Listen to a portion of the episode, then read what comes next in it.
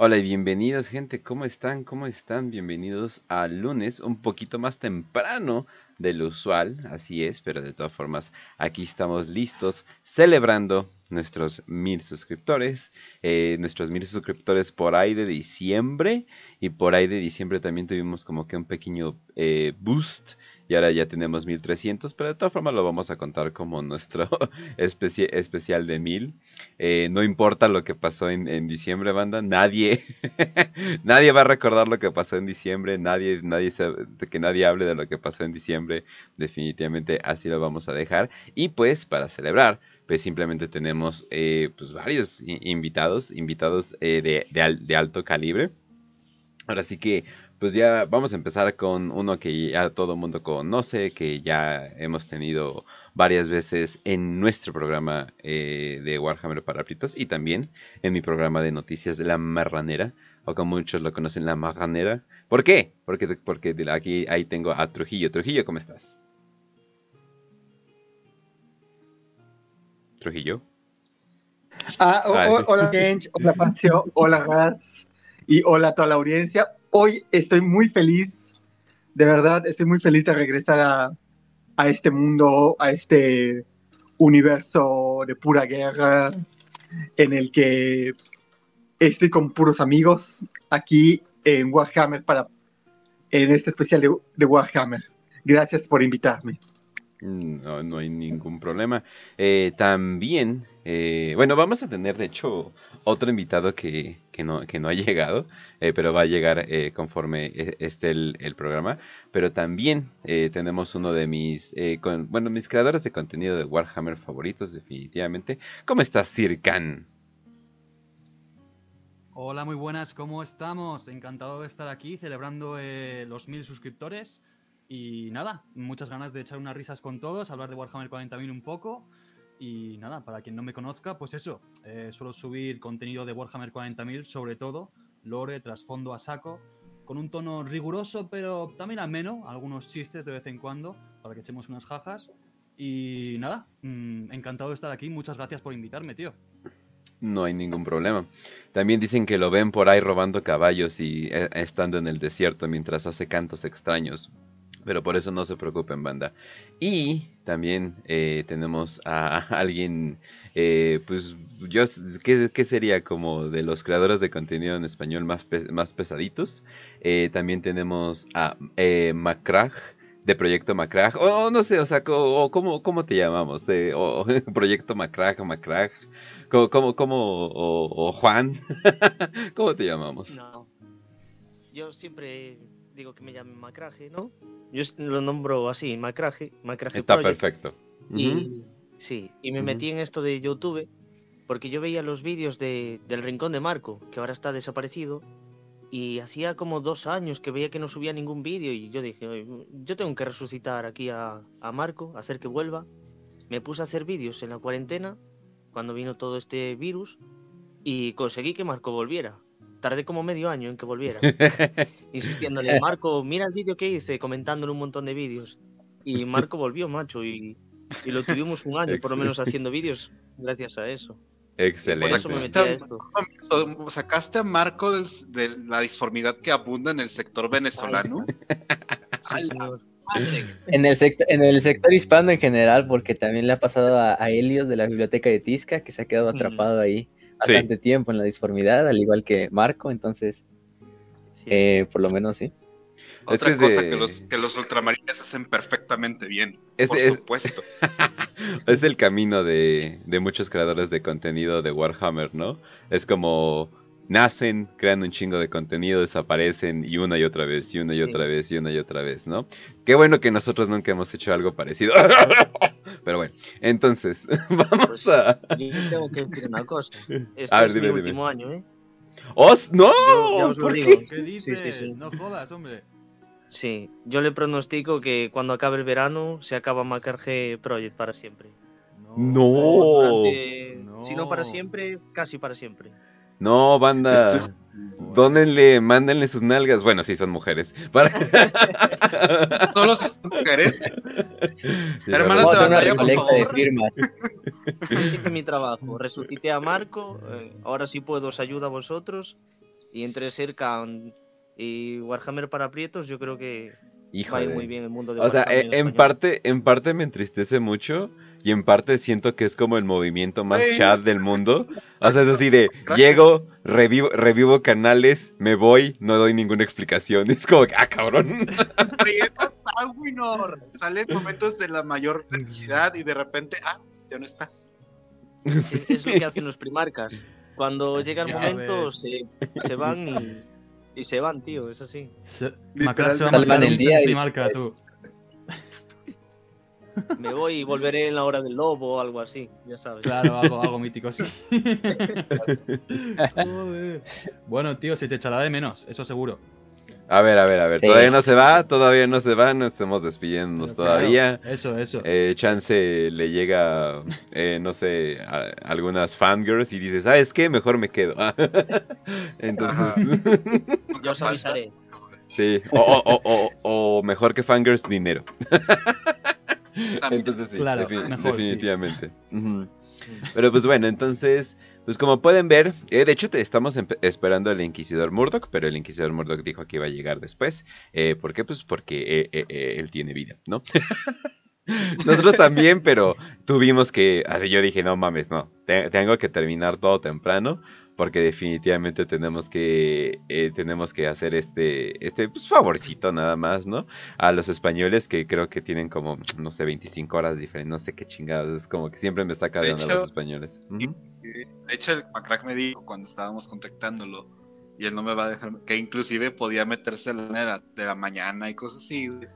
Pero yo le dije, ¿sabes qué? Mejor nosotros nos fregamos y matamos tiempo libre que tenemos para Eh, que tú puedas tener tiempo de descansar. bueno, de hecho yo, de hecho yo les dije a los de la chamba, ay, todavía me siento muy mal. Entonces, porque oye, tenía que ir al gym. Eso sí no lo puedo dejar. Pero pues bueno, entonces espero que eh, las personas con que trabajo no estén en la li- no estén en la llamada, no estén en el programa. Pero eh, bueno, ahora sí que tenemos eh, muchas preguntas. ¿Qué, va a ser la temática? Hay muchas preguntas. Ahora sí, quien quiera eh, responderlas, quien quiera ah, eh, dar algo. Sí, obviamente si hay preguntas que es a cada uno de nosotros, pues obviamente hacemos la ronda. Pero si ustedes quieren agregar algo a, a las respuestas de las preguntas, ahora sí que sin problema, por favor, sin pena. El primero que le dé pena le doy con un bat. Y qué más. Ay, sí, también. Eh, ahora sí que he estado checando estadísticas. Pues un saludo a Espa- a España. Ahora sí que no sabía que éramos tan populares en España, nuestro segundo país que más nos escucha, además de México. El tercero, Argentina, curiosamente también. Eh, pero el segundo, España. Y así de, ¡ah! Digo, obviamente hacemos contenido de Warhammer en español, pues obviamente pues ahí iría pues eh, bast- bastante población, pero lo que me saca de onda es de que pues, pues, pues luego siente que como que nos pasamos de lanza con nuestro humorcito demasiado ácido.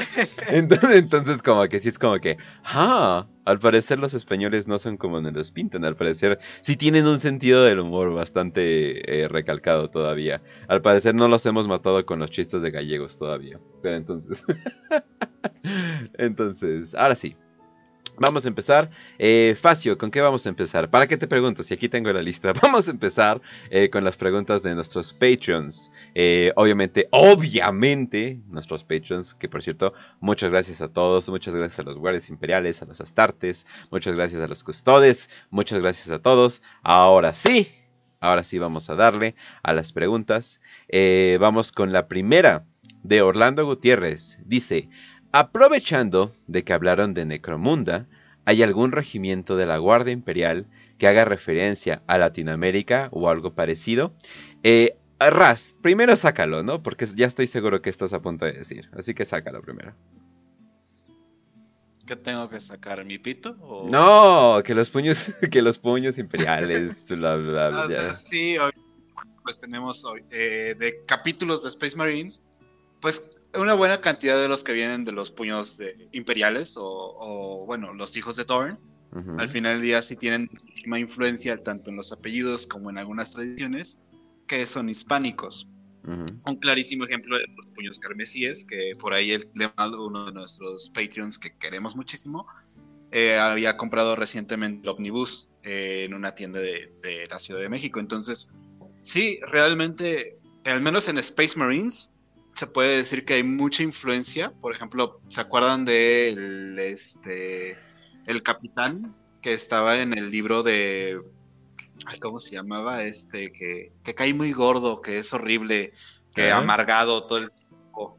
Un primarca, un primarcado que, no vale la pena mencionar. Ah, ya, ya, ya. cuál es? Este, uh Entonces, eh, ahí mismo aparecen dos que tienen justamente apellidos hispanos, ¿no? Entonces, de ahí, de Guardia Imperial, eh, al menos se cree que en buena parte los, los peleadores de jungla de Katachan tienen algunas referencias de fuerzas especiales tanto colombianas como de otros lados, que pues ya ven que está el conflicto de eh, las FARC y Colombia, bla, bla, justamente en la jungla. Eh, pero que yo sepa full, full, full. Ah, estos güeyes están 100% basados en mexicanos, en vaqueros mexicanos. no sé. O sea, existe todavía una cierta sombra de la cultura latina, pero bien, bien de Latinoamérica, como que no, porque se supone para empezar ah, que es como brasilea, ¿no? Entonces se supone que es como, o sea, no es exactamente eh... agarran tantito de, ah, vamos a inspirarnos en Alcondas y sacamos Brasil, cosas así. Y este, y de los puños imperiales, y bueno, puños carmesíes, algunos templarios negros, bla, bla, bla, bla, que tienen este, este tipo de apellidos y algunas heráldicas, obviamente referencias, por ejemplo, los puños carmesíes, que son una muy buena referencia a lo que eran los conquistadores españoles y soldados del imperio español que, pues ahí están con toda esta parte, ¿no? Pero es de lo que yo sé, por supuesto.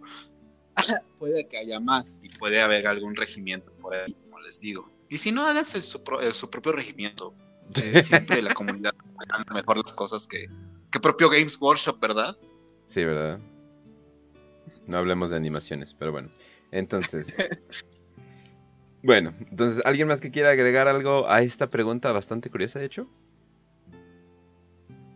Eh, yo la verdad diría que si nos ponemos así serios, eh, Warhammer 40.000 es, es todo Latinoamérica, en verdad, ¿no? Porque tú lo piensas y dices, es como un mundo posapocalíptico en guerra, en la que todo el mundo sobrevive de una forma al menos es lo que me dicen mis suscriptores, ¿no? A veces subo un vídeo de, de tal, y me dicen, Buah, lo mismo que mi ciudad. Y le digo, ¿de dónde eres? Y me dicen, de Caracas. Y yo digo, joder. o soy de Medellín y, y me, no sé, siento que estoy viviendo como en, en también otro sitio de estos, en Catachán, en la jungla letal. Y digo, hostia, le digo, hermano, todo mi apoyo. Por eso, generalmente me dicen que, que viven en, el, en un planeta letal de... Pobre gente, ¿no? A veces yo les entiendo, ¿eh? Y nada, eso. Que Warhammer 40.000 yo diría que está ambientado en Latinoamérica completo. De hecho, toda Latinoamérica sería como un enorme necromundo. sí. Eh, eso dicen mis suscriptores, es verdad. Sí. sí. No hay manera de cómo, cómo no decirle que no. Sí, o sea, hay lugares más cómodos que otros, no les vamos a mentir, pero, pero, al final del día sí es como que, pero pues bueno. Sí, perdón, banda. Ay, por cierto, banda, creo que YouTube les acaba de notificar. Estamos haciendo este programa eh, eh, más temprano porque estamos haciéndolo con más amigable para la, hora española. Eh, de hecho, Sí, pues ya, ya tenemos experiencia en eso, eh, sobre todo con, eh, con invitados españoles eh, del pasado, pero esta vez sí quisimos como que darles un pequeño favorcillo. Pero pues bueno, la siguiente pregunta me dice, otra pregunta, ¿los nulls o las hermanas del silencio o, ah, ¿cómo era el, el otro nombre? ¿Los blanks? Ajá, sí, ah, o los parias, ajá, que se supone que son tres cosas diferentes, pero vamos a tratarlos como lo mismo. Eh, o las hermanas del silencio afectan de alguna manera a los cultos Gene Stealer, porque según estos se manejan por ondas psíquicas, ¿o no? A ver, a ver, ¿quién puede contestar? Pues, a ver, claro. Yo diría que en principio, de alguna forma, sí. Igual directamente a los, a los Gene Stealer, mm, a los estándar, ¿no? Pues igual no, pero al, al jefe, ¿no? Al Brute Lord, seguro que tiene que hacer algún efecto. Vamos, una sola, igual no, pero varias juntas haciendo así como pues trabajo conjunto, seguro que pueden eh, limitar su poder o, vamos, mm, hacerle un daño significante. Yo diría, me atrevería a decir. Eh, pero no sé si. No sé si, perdona, no sé si eso, si su presencia mm, de paria podría eh, desconfigurar la red sináptica de los genes Teller. Eso no tengo ni idea. Eso no lo sé. O sea, si son, si son muchos, eh, definitivamente se podría eh, joder. Si es uno medio escondido, eh, no creo que haya, tan, haya tanto problema. pero mm, estoy en, lo correcto, pero los colexus, ¿no? Los colexus son los que tienen aumentado ese, ajá, ese, ese gen. ¿Cómo se llama? Un Colexus simplemente pasando por un Gene Stealer, el Gene Stealer se estaría retorciendo en dolor completamente. Entonces, em, eso sería una manera efectiva de, hacerlo. Creo que en los comentarios me están diciendo, ah, miren, casi lo mismo. Según tengo entendido, que se ha mandado Colexus a, a, matar patriarcas, lo cual tendría completo sentido. Claro, sí, eso sí, desde luego. Además les puedes poner a Beckwin enfrente a todo un culto de Gene Stealers y pues se pues, quedan babosos ahí, están... Igual yo, güey. Igual yo. Piénsalo. Todos. ah, pinche Beckwin sabrosa, pero pues bueno. Eh, maldita Dan Afnet, ¿por qué la describiste tan guapa? Entonces, eh, muy bien. Eh, ¿Por qué dijiste Beckwin? Ah, ya me distraje. Ah, sí, claro. Sí, siguiente, siguiente pregunta. Entonces, sí, aunque eh, los tiránidos suelen tener esos... Eh, como que no es lo mismo onda psíquica, como que es un pedo más como que biológico. Claro, es otra movida. Ajá, ajá, o sea, es más bien como como algo más instintivo, digamos. Eh, podría ser algo tantito como los Tau, que tal vez también influyen las feromonas y cosas por el estilo. Pero aún así, aún así sí afectaría. Claro que sí. Pues les afecta a las personas normales, o sea, también a los tiránidos les, llegaría a afectar. Pero pues bueno. Eh, de Sebastián, vámonos con la siguiente. Dice, hola queridos, ¿con qué avance tecnológico creen que podamos estar más cerca de un universo tipo 40k. ¿Por qué quisieras eso? ¿Por qué? Dios mío, ¿por qué? Pues, mira, piénsalo, eh, a lo mejor es latinoamericano y el vato dice, no tengo nada más que ganar, pero no tengo nada más que perder, o sea. De pedidos al río, ¿no? Ya, bueno, ¿qué más da? Sí, ya, la chingada todo. Chingada madre, me quitan mi comodidad. ¿Pero qué vas a decir, Trujillo? ok, yo iba a decir que, pues, con las Alexas, con la ingeniería artificial, con la, ah, digo, con la inteligencia artificial que está desarrollando, yo diría que pronto que e, estamos a un paso de invocar criaturas de la disformidad por medio de, de esas cosas. Que, no, pues hace poco. Que no, 40 mil. Hace poco vimos ¿Ah? en, la, en la marranera una noticia de unas personas que descubrieron que el vacío no está vacío. O cosas, o que sí podías crear, o sí, sí podías crear cosas de la nada. Y yo así de, oh no, no. ya dije, no saben con lo que se están metiendo. no, aléjense completamente. Ajá. Literalmente eso.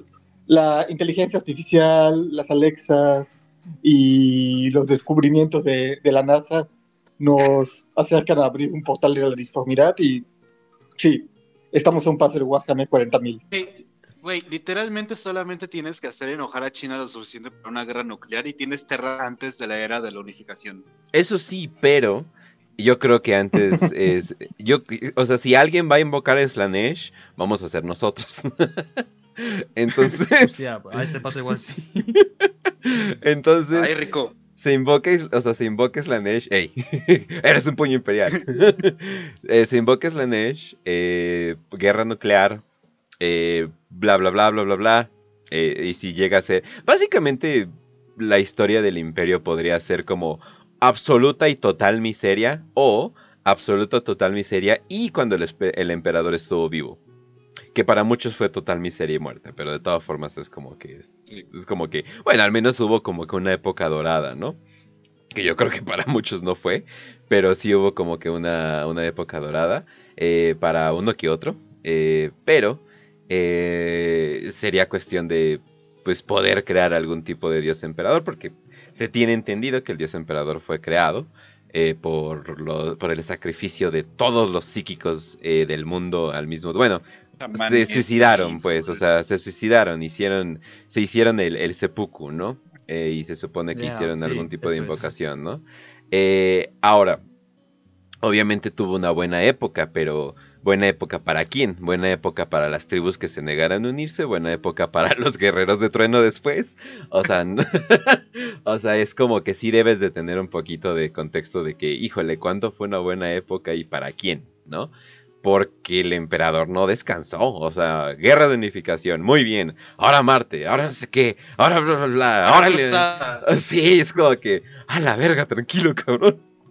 Entonces sí, o sea, definitivamente como que se tiene que tomar un tiempo, pero si quiere que respondamos esa respuesta más directamente, eh, obviamente sería eh, viajes espaciales, ¿no? O sea, estamos súper atorados en, en, en nuestro planeta, tal, o sea, depende a, quién le preguntes, tal vez por diseño, tal vez porque no se puede salir, tal vez por alguna cosa, depende, depende a quién le preguntes, pero seguimos atorados, entonces no, y no encontramos maneras de viajar más rápido o cosas por el estilo, entonces hasta que se llegue a una manera donde podamos, sin que pasen 200 años para llegar a otra galaxia o a otro sistema, o sea, ya sería como que una manera de, de llegar, ¿no? Obviamente es ahí donde todo el mundo se pregunta, no, pues para cuándo, ¿no? Eh, en lo personal no creo que lleguemos a eso, yo creo que la rueda se va a reiniciar eh, antes de que llegue a pasar algo, algo de, ese, de ese tipo. Yo siento que estamos en los tiempos finales, pero no lo veo como algo malo, sino más bien de que a huevo, a, vivir chido el apocalipsis, ¿no? Pero obviamente no pienso que es como eh, mañana, ¿no? O sea, mañana o en 5 años, en 20 años o en 200 años se va a acabar, ¿no? Yo pienso que no, faltan como 5000 años, me imagino, o algo por el estilo, ¿no? Para que se vaya toda la fregada. Pero pues a ver, ahora sí, a ver qué pasa de los de mis hijos, de mis hijos, de mis hijos, a ver, a ver qué les dice. Pero pues bueno, si alguien más quisiera eh, decir algo para no ahorcar el micrófono tanto. Yo creo que igual, claro, si de repente inventaran esto que estabas diciendo tú, algo para viajar a las estrellas con un agujero de gusano o algo así, ah, han descubierto un nuevo motor, no sé qué, tal, para ir a una dimensión paralela y viajar más rápido que la luz. Ahí es cuando yo igual me cago en los pantalones y digo, no, no, no, no, no. No lo hagan. No quieren eso. No. No habéis visto Event Horizon, ¿no? No, ¿verdad? Pues no. No, y esa es la cosa, esa es la cosa de que qué tipo de visión tienes, ¿no? Porque está la visión Star Trek Star Wars, que es como, uy, el universo es un lugar para explorar, ¿no? Y está la versión, y está la versión, y está la versión Warhammer Event Horizon, que es como, no, es un vacío sin fin lleno de monstruos. No es como que. Te digo algo. Te digo algo. Hace bien poquito, güey. Hace como unos dos años, tres años. Salió un son. O sea, la agencia espacial japonesa, creo que era la japonesa, había descubierto un sonido que estaba saliendo de un lugar que estaba, se supone, vacío dentro del espacio. Ajá, y este sonido. Y vato, este pinche sonido estaba tan fuerte que llegó a recaptarlo la tierra. Y venía desde un lugar que estaba inhóspito.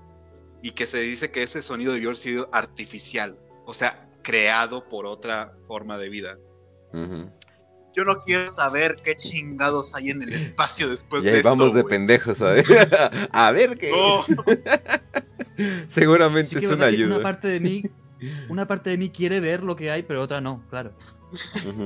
Conociendo 40k dices, no, mira, mejor no. ¿Entiendes el, por qué el emperador censuró a Magnus, huevón? No. Ay, aún así, aún así se pasaron de verga en el concilio. Pero pues bueno, vamos a la siguiente. Eh, vamos a la siguiente, de Alberto Parra, una un poquito larga. Dice, ahí les van unas preguntas Necron. Ah, cabrón, a ver, si, le, a ver si le sabemos. ¿Qué es exactamente Disforak? Sí, creo que lo leí bien. Disforak. ¿Contribuye de alguna forma a que un Necron se transforme en desollador? Adicional, eh, me, me, permite otra pregunta más. ¿Qué onda con los glifos necrones? No sé si se, traduce así la palabra glif. Eh, sí. Eh, lo usan como emoticones cuando están conversando. Ah, pues, pues más o menos. A veces parece que los lanzan a media conversación. A veces los ven en objetos como si fuera una descripción de lo que están viendo, pero no entiendo de dónde salen o qué son exactamente. Wey, qué triste decir que los necrones usan, eh, usan emoticones, pero no eso no es lo triste, lo triste es que tiene razón. Eh, dice, todo está basado en los dos libros recientes de Twice Dead King, que todavía no los leo, así que si alguien... Eh, sí, pero lo de los glifos está, está, está en lo correcto, pero lo de Disforak, ah caray, ¿alguien sabe qué es lo de Disforak? Ni idea, no me suena. Un disforak. No, esta pregunta, ¿eh? yo... Nada. Disforak no. Mm, pero ha dicho algo de los, de los desolladores, ¿no? Sí. O sea, yo para, claro, para que un Necron se convierta en, en un desollador, le tienen que, que, pasar el virus desollador con el que están contagiados. Aparte de eso, mm, a mí no me suena nada de ningún disforak, no sé. ¿Será el nombre del virus? No tengo ni idea. Mm. Mira, a ver, ¿ya me escucho bien, Kench? ya. Ya, ya, ya. mi micrófono porque no sé qué, qué pasó y mi computadora no lo reconocía. Pero, este, por lo que leí, no he leído tampoco Twice Dead King, pero se menciona que el Disforak es como un repositorio, como pues, un repositorio cuántico o algo así donde están como todas las mentes biológicas de los necrones que alguna vez fueron, ¿no? En cuanto eran necrontir, en este caso. Eh, lo que sí no nos queda muy claro y lo que tampoco sé si lo explican más a detalle porque tampoco he leído la novela, que es una de las novelas medio recientes, eh, es que se supone que esa disfora sirve como ese repositorio para que alguna vez, si los necrontir pueden lograr como revivir o sacar otra vez ese cuerpo orgánico, la mente regrese a ese cuerpo y pues vuelva a tener esa como alma entre comillas, eh, los mm. Necrontyr. El problema es que están como flotando porque no encuentran un, cuerpo, ¿no? Porque pues no hay cuerpos en la raza necrona, simplemente están las mentes como flotando, ahí como vagando, como si fueran fantasmas. Eh, pero de que tenga que ver con lo de los desolladores, pues no, no tampoco creo que se nos dice nada, así como eh, literal, de que literalmente los, los, los estos desolladores tengan que ver con la, con la, con la esfera o con esta madre de la Disforak. Pero bueno, eso es lo que... Pero dice, alguna forma podrá contribuir. Quizá tenga que ver en que quizás sea una como forma de que una mente de esas de la Disforak escapa y encuentre un cuerpo de un desollador que trae este virus eh, que lo corrompe y busca que se ponga carne. Eh, y de esta forma genera como una mente orgánica dentro de un cuerpo inorgánico que no es que no debería de estar ahí, porque ese cuerpo no es orgánico, simplemente está prendiendo pedazos de carne y de cadáveres ahí arriba, ¿no? Pero eso es lo único que yo le veo como, como sentido. Aparte de que hay que eh, explicar que la tecnología Necron es probablemente la más y, y, pasó esto. Es como que es como que es tan, es tan fantástica y tan poderosa que literalmente sí es como que muchas veces es como que, ah, sí, y eh, el tipo pudo regresar en el tiempo, eso sí de, wow, eso nunca lo habíamos visto, él, él puede. Entonces como que, sí es como que un poquito demasiado increíble. De hecho, es, es la razón porque dan más miedo que, que, que nada, por su increíble Estás sintiendo laberintos tesseractos solamente por diversión. Sí. Diversión, un laberinto tesseracto. Sí. sí, sí, digo. Pero pues bueno, eso pasa cuando tienes eh, inmortales eh, desde el inicio del universo. Entonces, Muy bien, muy bien. Eh, ay, muchas gracias a Yair por el super chat. Ahorita leemos tu pregunta después de, estas preguntas. Pero sí, técnicamente también con super chat también podrían hacer que le respondíamos. Como chingados, ¿no? Pero pues bueno. Eh, vámonos a la siguiente de Oscar Salazar. Dice, mi pregunta de la herejía de Horus. ¿Qué pasa con el titán 10 y rey? ¡Oh, shit! ¿Qué pasó con esa chingada cosa? ¿Qué pasó con el Titán 10 y Rey después de la batalla de Terra? Híjole, el Titán 10 y Rey, que para empezar, el nombre es como que, ¡ah, la verga! Es como que cuando. O sea, la ira de Dios. Ajá, no, es como que. Sí, o sea, es como que de los nombres más, chidos. No, pero además, es un, es un titán. Dices así de, oh, oh shit, ¿no? Es clase Imperator, ¿no? Y es como que, ah, ah cabrón, ¿no? Y aparte, y aparte es, es Ligio Mortis. Y es como que, oh, cabrón, ¿no? Entonces es definitivamente eh, de los titanes, pues, pues... De hecho, de los que más se, se, han hablado. Entonces... A ver, a ver, hablen, hablen. Sí, no, que es como el más característico de, de la herejía de Horus, ¿no? De, de, vamos, era el, el titán o la casa de titanes eh, apegados a la legión de Horus y cuando Horus se le ponía, vamos, se le resistía algo, decía, ah, sí, pues mira, Diasire, te lo lanzo a la cabeza y te reviento. ¿Sabes? Olin, te gano. Eh, entonces, wow, no sé, ha salido en bastantes enfrentamientos, creo. Y en, en, los asedios de tierra también sale, pero ya sale, claro, súper infestado de demonios. O sea, es una de las cosas más terroríficas de Warhammer 40.000. Sí, definitivamente. Em, aquí en la wiki aparece que dice que sale eh, eh. en Horror Rising, en la novela de Mechanicum, en False Gods, en Galaxy of Flames, obviamente, y en Storm of Iron. Entonces, sale en cinco novelas. La, de, la de Storm of Iron es la más reciente, bueno, reciente en la línea del tiempo, ¿no? De, de Warhammer. Porque es la que habla de los guerreros de hierro en el asedio de Hydra Cordatus, el segundo, creo. Mm, eh, de hecho, lo tocamos en uno de nuestros programas. Y se supone ahí que el 10 Irae pues regresa, ¿no? O sea, hasta salen una de las, pues, salen bastantes escenas. Literalmente el 10 Irae viene y, eh, y lidera lo que es la como punta de lanza del ataque Caota sobre, sobre Hidracordatus.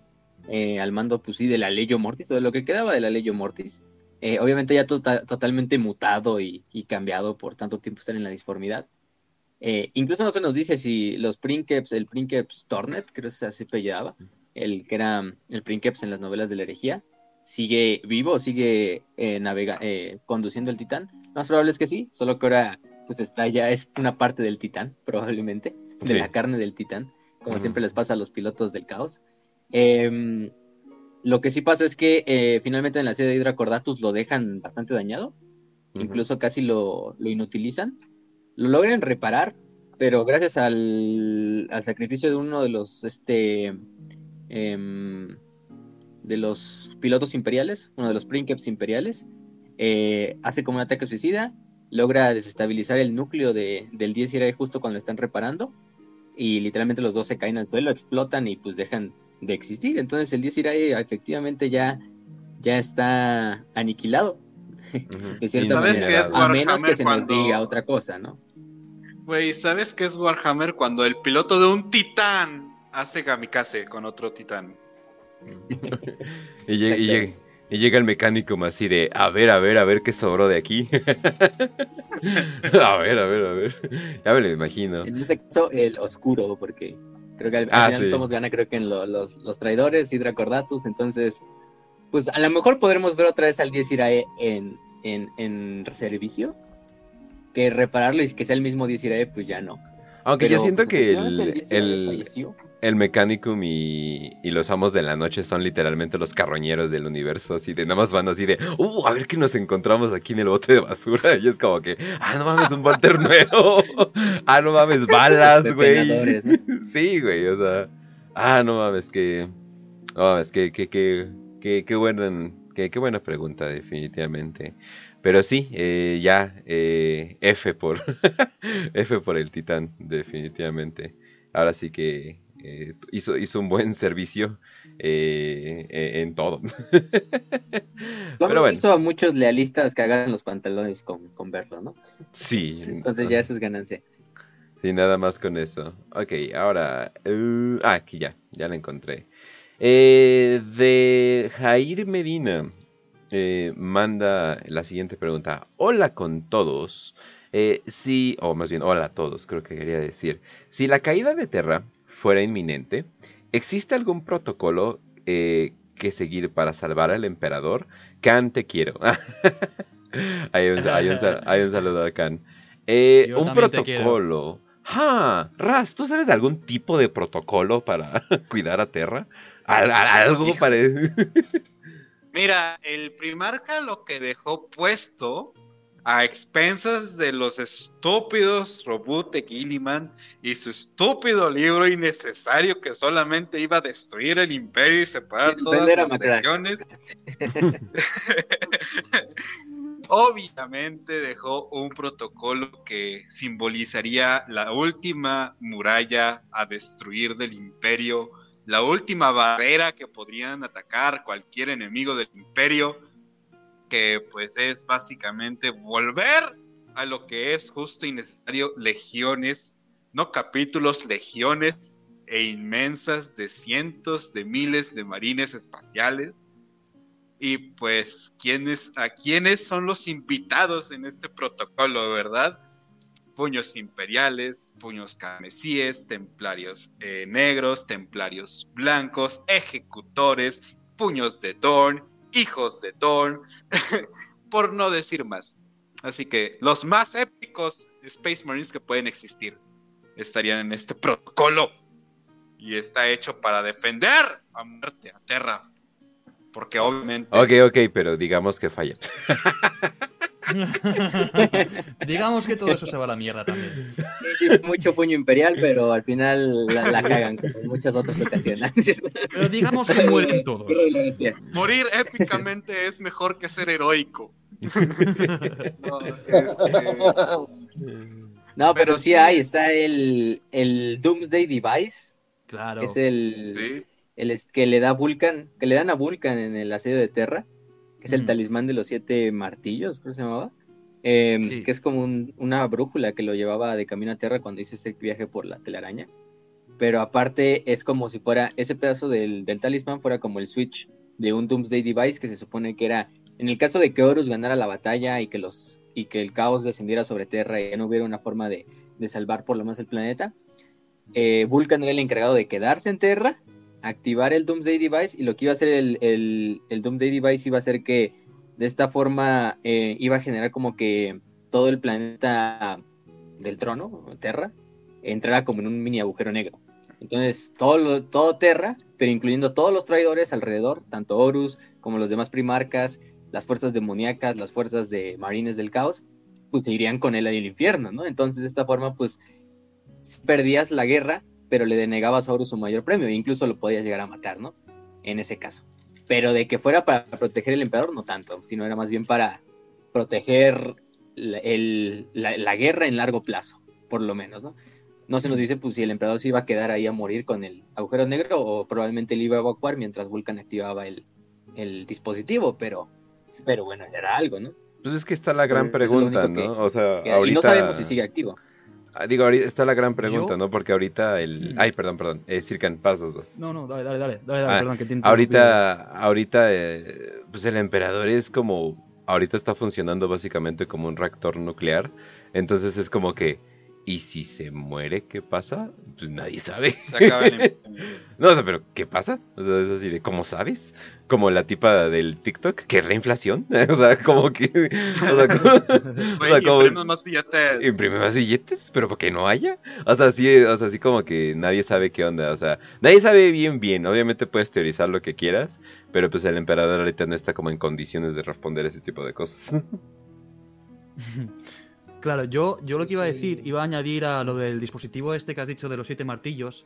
Claro, Vulcan llega a Terra con eso guiándole tal, y luego se lo da al emperador, y el emperador lo introduce como en una rendija eh, al trono dorado. Entonces, como que se queda parte del trono, por si algún día falla y si algún día se penetra la, el portal de, de telaraña, si algún día lo penetran los demonios, eso se activa y hace todo boom y se va a Terra a la mierda y como dices tú, se abre como un, un agujero negro o una nueva tormenta disforme como el ojo del terror que se podría atacar Terra y casi gran parte del sistema solar, sí.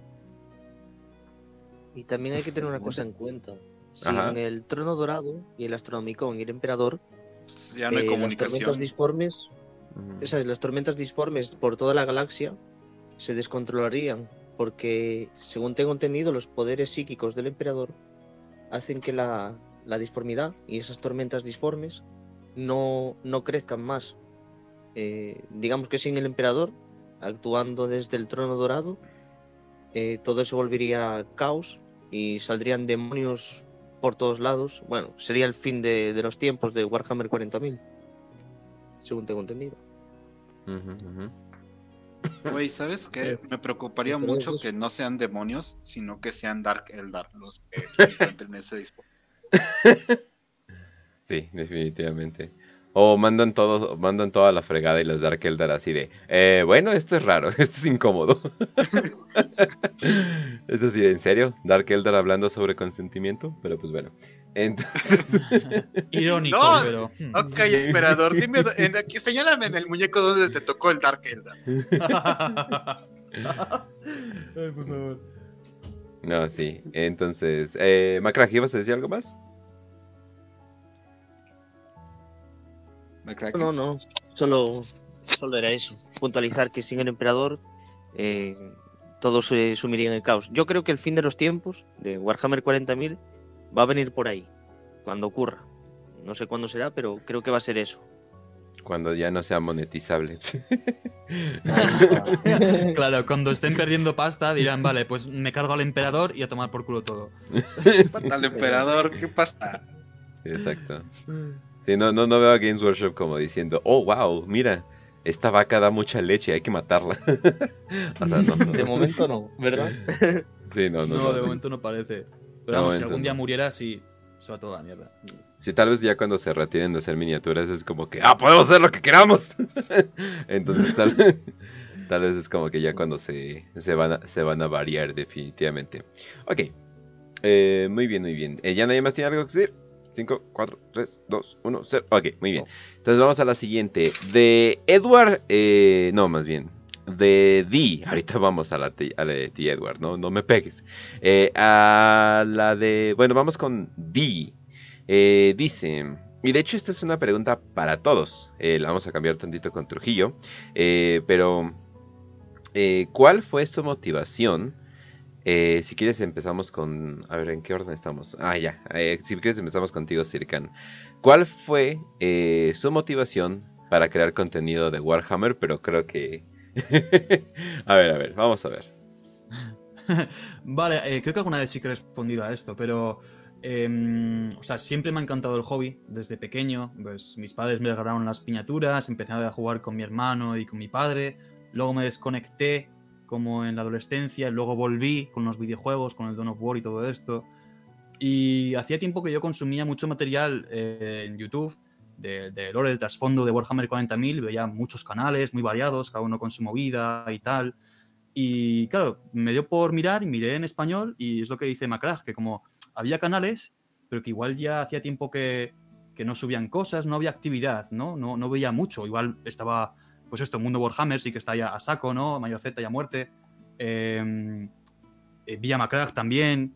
Pero claro, no veía esta cosa como, como en, en el mundo anglosajón de YouTube, que es como, ala, toma y, sírvete, tienes para elegir, ahí la hostia. Y en español veía que había poco y digo, joder, yo también quiero transmitir este tipo de, pues, eh, la información, ¿no? El, lore, quiero, no sé, quiero... Mm, sí, compartirlo con todo el mundo en español, porque creo que a mucha gente le hace falta y no hay, casi. Y también dije, joder, yo como lo consumo en inglés y hay mucho material que está en inglés que no está traducido, pues por ahí a lo mejor también puedo tener un poco de, filo. De mm. ofrecer una cosa diferente en, español, porque claro, si, si, Games Workshop no lo traduce, ¿no? Pues nosotros, si, al, que no tenga el inglés, pues no lo va a poder, mm, no va a tener acceso a ese contenido. Y dije, joder, pues a lo mejor yo puedo echar una mano por ahí. Claro, claro. Hmm. y luego nada, dije, claro, esto, pues lore, con un poquito de. Pues, echar unas risas de vez en cuando, ¿no? Y, ya está, darle un, poco, un poquito de, spicy, ¿no? Un spicy touch. Y ala, y para adelante. Eso fue un poco la motivación, sí. Y vaya, vaya que hay unos videos de Circan, vayan a ver el de, en especial, el favorito mío es el de Necromunda, Hablando de que, está bien épico. que le pone que le pone humor y todo. De hecho, hasta lo citamos en nuestro programa de Necromunda que fue la semana pasada. Eh, con lo de las Asher como mujeres rompehuevos, ¿no? y los otros, y los Goliath como machos rompecráneos o, o más o menos así. Te citamos, pero pero la verdad es que los de Circan se me figuran mucho. No voy a decir que son lo mismo porque cada uno tiene su, su, su talento y cada uno tiene su forma de hacer sus videos pero Circan son sus videos así, algo así como el Luetin del mundo hispano. O sea, en cuanto a mm, duración, en cuanto a narrativo. Nada más, obviamente el Luetin no es tan, no le mete las risas y también para hacerlo más eh, en ese sentido menos, Luetin lo hace así muy al estilo documental. Aunque también este Circan tiene ese estilo narrativo que luego parece así hasta como, que están hablando como en un documental, que, que en lo personal me gusta mucho. Y entonces sí, o sea, pues hay que, aprovechen eh, que ahorita es la época dorada de creadores de contenido en español, ¿no? ¿Qué tal si mañana todos seguimos el plan de McCrack y nos terminamos yendo? Revivimos o algo así. Pero bueno. Bueno, yo me alegro, yo me alegro de que, os guste tanto. Y nada, seguiré currando para traer más contenido y, y que nos riamos todos más y mejor. Ya estás, ya te estás sacando contenido de, por lo que vi de Cthulhu, ¿no? Bueno, de los mitos de Lovecraft. De, de, Lovecraft, sí, he decidido expandir un poco el territorio. Eh, porque me ha traído, siempre me ha traído, pero no. La verdad que nunca he consumido material ni novelas. Hace poco, claro, últimamente para informarme para el vídeo, me leí una. pero claro, me metí mucho en online, ¿no? A hacer investigación, vi, consumí tantos vídeos ¿no? de otros canales y pues lo hice mío, ¿no? Y dije, vale, me, atrae, es súper oscuro también, mucho de Warhammer 40.000 está inspirado en eso, ¿no? El concepto del horror cósmico, de seres alienígenas mm, inconcebibles y horrorosos que te van a matar por todos lados de la forma más asquerosa posible. Entonces es como, hmm, me interesa. Y sí, sí, sí, creo que también, no sé, por expandir audiencia también, digo, bueno, oye, a ver qué me encuentro por aquí. ¿Eh? No, también siempre es bueno diversificar el, el, contenido de Dinos a nosotros. Con, ya nos hemos diversificado a Fantasy. Eh, luego planeamos diversificarnos a otras cosas, pero ya con otro programa totalmente diferente eh, en el futuro. Y, y, sí, la verdad es que siempre hay que encontrar una nueva forma. Y pues también preguntemos la Macrack. Macrack incluso tiene videos de cocina, si no pregunten el bizcocho ultramarine, ¿no? o las galletas, ah, no, los brownies del guac. también tiene reacción, güey. Hay una reacción ah, al, al de los ultramarines. Y gameplays. De hecho, bueno, siguiendo con la pregunta, Macrack creo que ya nos dijo un poquito de su, de su, de lo que lo llevó, ¿no? Lo llevó a, hacer contenido de Warhammer. Pero hay otra cosa ahí, Macrack, la mejor incluso desde pequeño o más grande, así de, oye, siempre me ha gustado Warhammer, quiero meterme ahí de, lleno. Yo recuerdo, no sé en qué año fue, si 2006 o, uf, hace muchísimo, ¿eh? Estaba mirando una revista de estas de, de cuando viene la Navidad y vi las cajas estas de los Warhammer y tal y dije, guau, esto, esto es lo mío, a mí esto me gusta tal. Y creo que ni siquiera dije en casa, quiero esto porque dije, vale mucho dinero, a mí no me van a poder pagar esto. Y se me quedó esa cosita de, de que no se podía comprar porque estas cosas son caras. Y años más adelante eh, me compré una mini cajita de estas que venían cinco monigotes, que me valió una fortuna, no, sé cuánto valió, pero valió muchísimo dinero. Y ahí dije, bueno, a mí esto ya me gusta mucho, ya he jugado a Dawn of War y todo. Y empecé a leer la Wikihammer esta, ¿sabéis, no? Eh, pero claro, está todo en español y, no estaba muy actualizada. Y entonces fue cuando descubrí eh, todo este mundo en inglés, como decía antes Sirkan, ¿no? Esos canales en inglés y todo el, todo el rollo. Y, fue la motivación de, ver esos canales y dije, a ver qué hay en español. Y me pasó como dice Sirkan, que no había nada, solamente estaba Marco. Y, me puse a ver Marco, estuve como un año viéndolo. Y cuando vi que Marco ya no subía nada, fue cuando yo hice este canal, el, el de Macraje Project, como os dije antes, para ver si resucitaba a Marco y le ponía, en todos sus vídeos le ponía un nuevo comentario. si él hacía un vídeo de Los Ángeles Sangrientos o lo que fuera, y yo hacía otro, le decía, oye Marco, pásate a ver mi, mi vídeo. Eh, o hacía otro vídeo y también, oye Marco, pásate a ver tal vídeo que hice tal. Hasta que un día me empezó a responder, oye hermano, pues he estado viendo tus vídeos tal y me has dado ganas de volver. Y, y fue eso, la motivación de, de resucitar a Marco, ¿no? Y nada. ¿Cómo descubrí Warhammer? Pues fue eso, con una revista de, de juguetes que nunca me pude comprar. hay muchas. Igual Trujillo tiene algo parecido, ¿no? que lo descubrió con, con, White Dwarf. La otra vez nos las había dicho. En un Una de las primeras White Dwarf, ajá.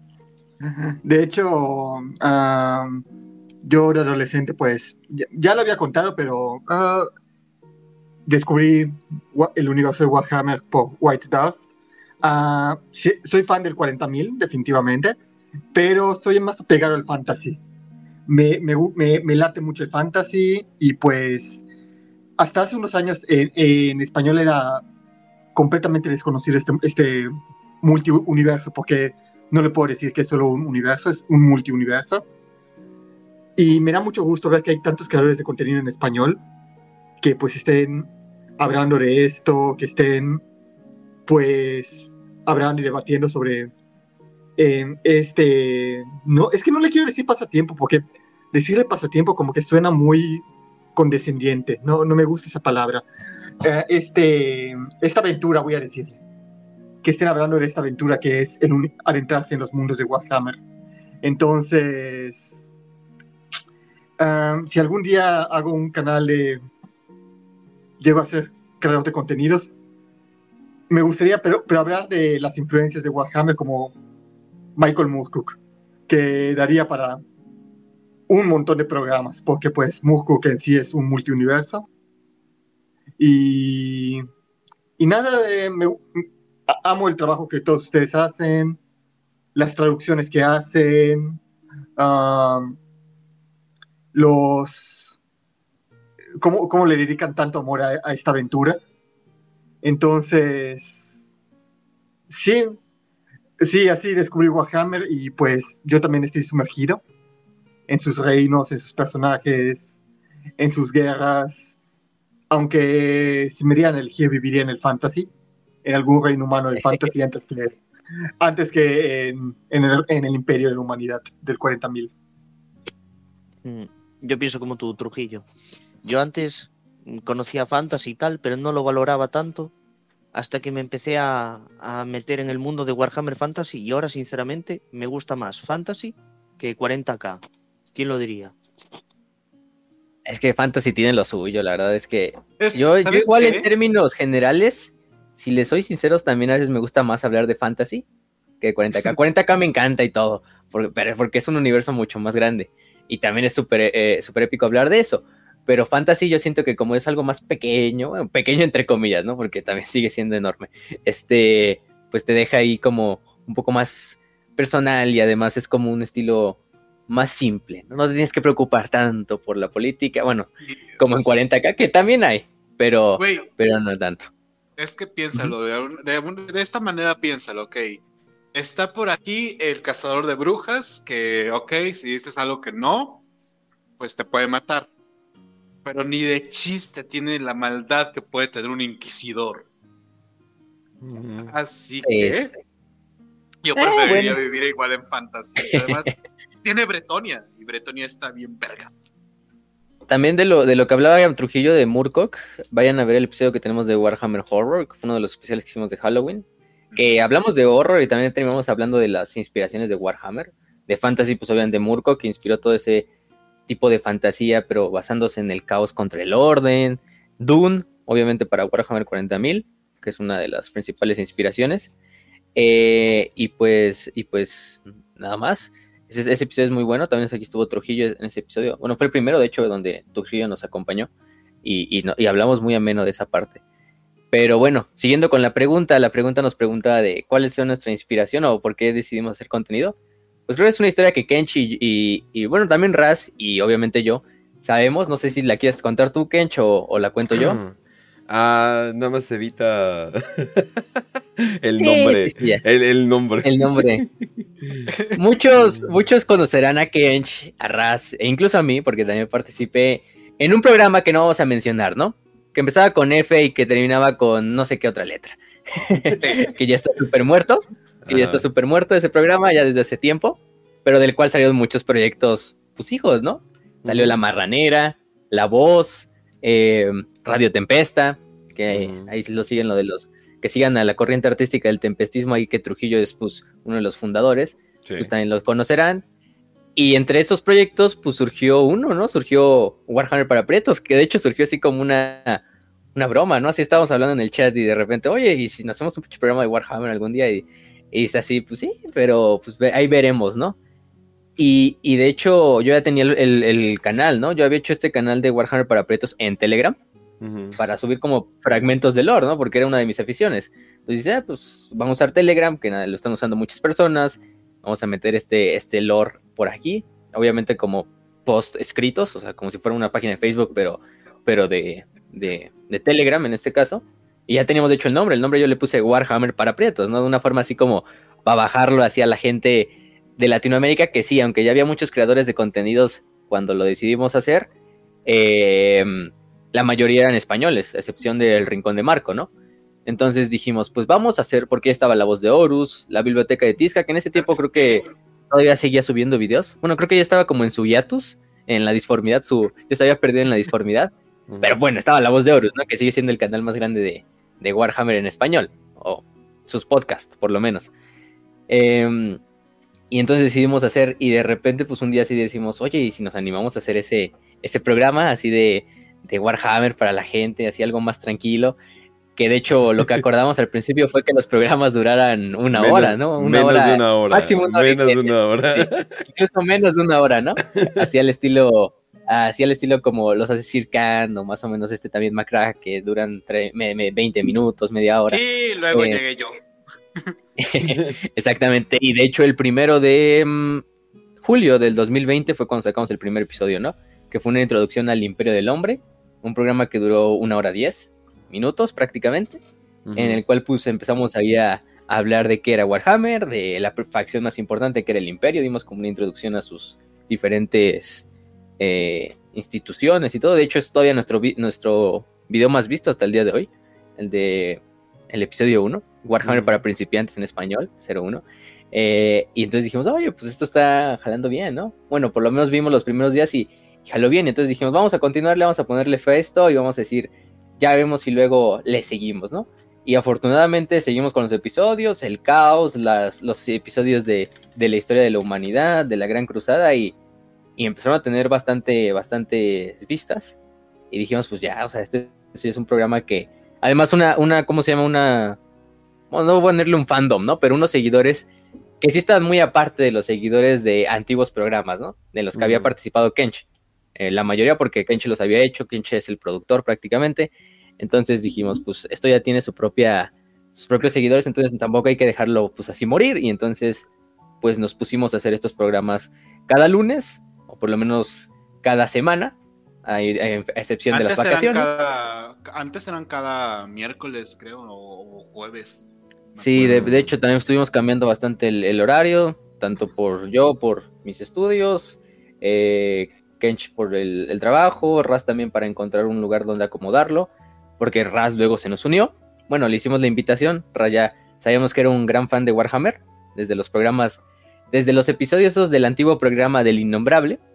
Sí, pues, recomendaba ya, libros. Ya, daba este, este Raz sus recomendaciones, o hacía sus referencias y decíamos, oye, pues Raz le sabe, entonces vamos a incluirlo y aquí está Raz, ¿no? Que ha durado con nosotros ya prácticamente la mayoría de los programas no me acuerdo en cuál fue el programa en, cual, en el cual se incluyó este RAS.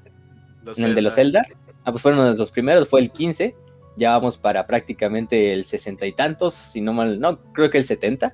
Entonces, pues sí, por esa parte, así nació Warhammer, eso es lo que nos llevó a hacerlo. Y pues sí, prácticamente la motivación fue hacer un programa para la gente latinoamericana, por eso le decidimos poner prietos. Eh, hay que tomar orgullosamente esa palabra, no la tomen como insulto. Muchos eh, que, luego dicen, no, prietos, ¿por qué le ponen prietos, no? Sí lo usamos en este término de referirnos a la gente de tez morena, obviamente, pero pues porque así somos la mayoría en Latinoamérica, ¿no? O son la mayoría en Latinoamérica. Inclusive nosotros, que a lo mejor unos no son tan prietos, pero somos prietos espiritualmente por, por vivir ya en Latinoamérica, entonces pues nos incluimos ahí en la pandilla. Entonces, pues decimos Warhammer para prietos y vamos a ponerle esa hasta el día que pues algún día a lo mejor Game Workshop nos dice, oye, qué chingados, ¿por qué ponen Warhammer en su nombre? Lo bajamos a WPP y no hay problema. Entonces, sí. es, como, es como KFC. O Wargames para prietos y ya. Sí, es, o es como KFC, ¿no? Cuando dejó de vender pollos de verdad, pero algo así, ¿no? O sea, o sea es como... Un momento, ¿qué? no es cierto. entonces, entonces, esa fue nuestra motivación, hacer el contenido más accesible, divertido. Eh, Bohemio. Eh, para la gente de, para la gente de acá de Latinoamérica, aunque también ya vimos que pues no por nada nuestra segunda eh, grupo de, personas que nos ven son de España, entonces ha tenido también mucho impacto allá. O sea, yo creo que a nosotros nos pegó eh, el hecho de que lo hagamos bohemio y, y, otras personas como que le dan ese toque de seriedad, de, o sea, tipo como biblioteca de Tisca que ahí sí hasta te adentras dentro del universo. Pero aquí hablamos de tanta pendejada que no podemos evitar reírnos de cualquier pendejada. Es que es que creo que ese es como que ha sido el propósito desde, desde mucho, o sea, inclusive desde el otro proyecto.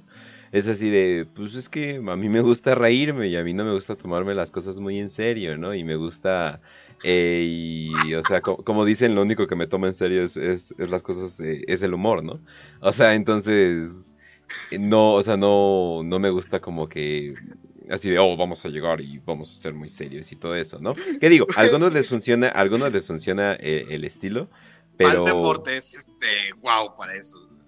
exactamente, ¿no? Pero entonces yo dije, no, y dije, ¿sabes qué? Mejor hay que hacerlo un poquito eh, más light, además de que el universo en sí tiene cosas como que pues muy, muy ridículas. Entonces, como que, como que sí es como que no manches, ¿no? O sea, o sea, o sea ¿cómo quieres que me tome en serio? Eh, no, no, no motos caballos volando en el espacio con un arco gigante. Entonces, como, güey, me encanta la idea, pero no manches, tampoco voy a ser muy serio.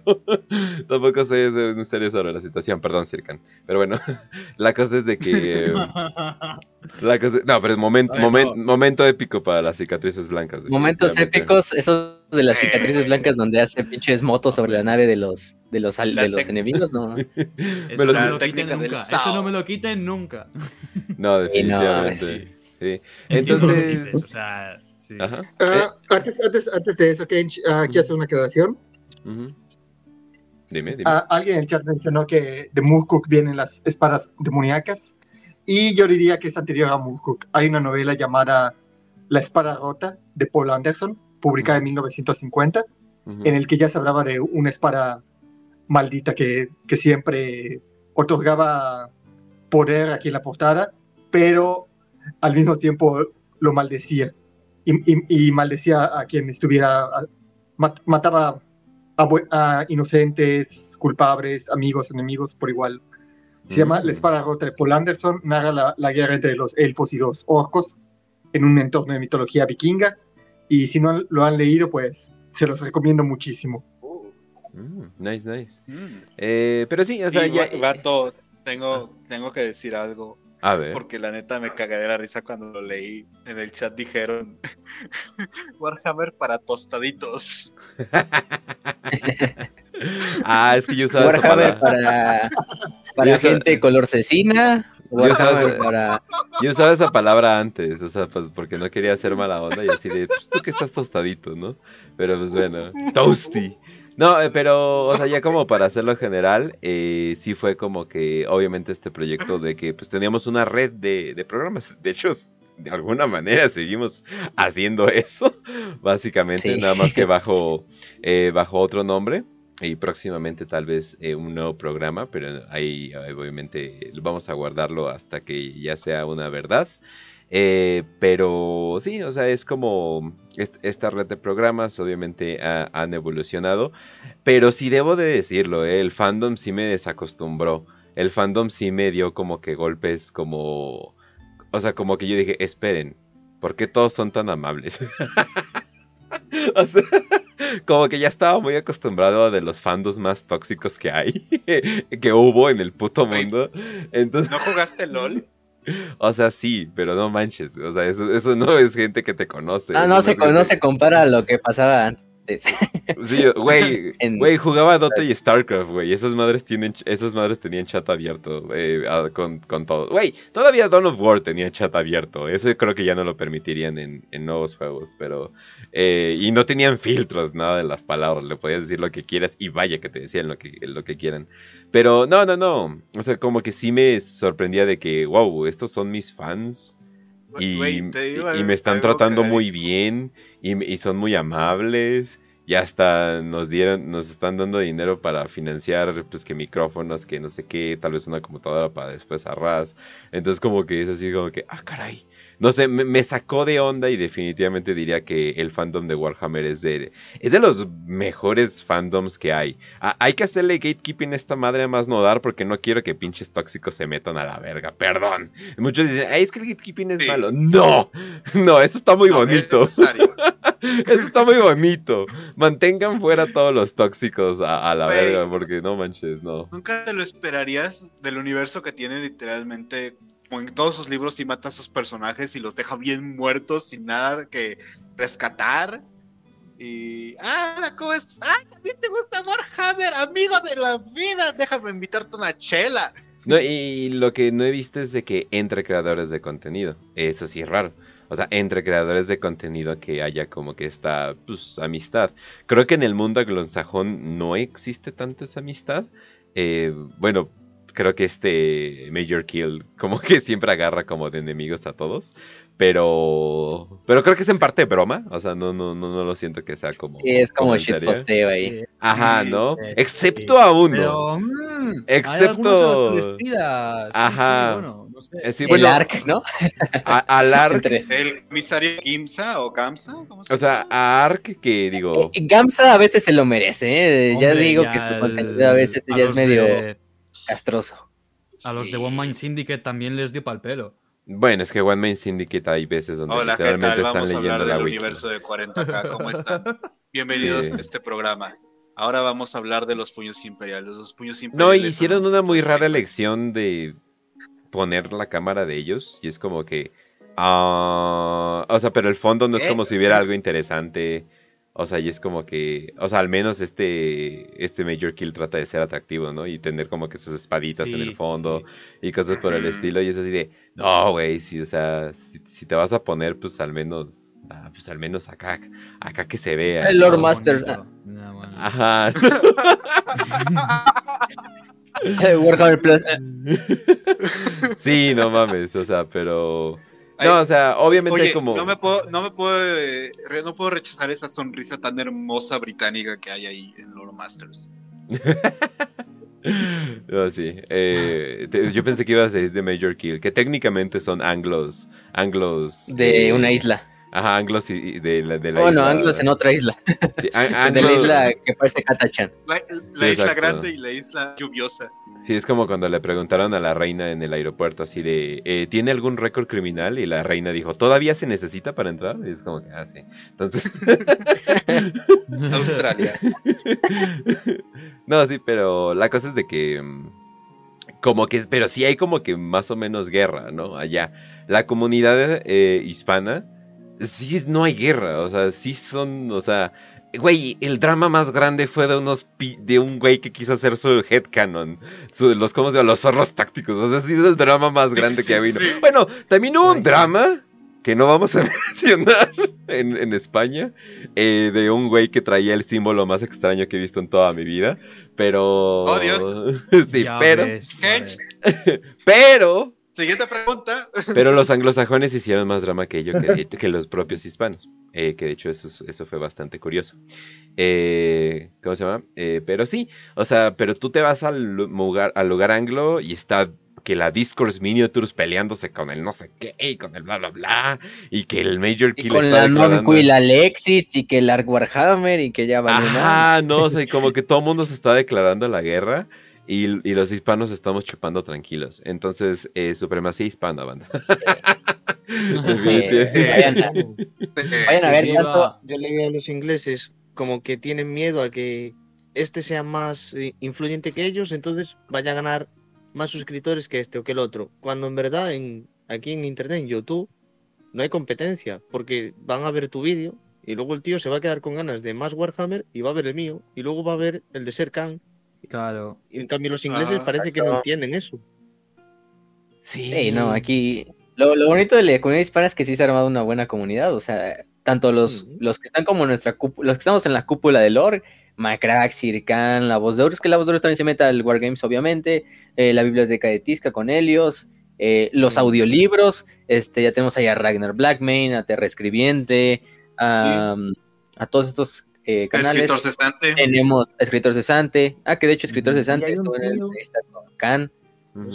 Sí, señor.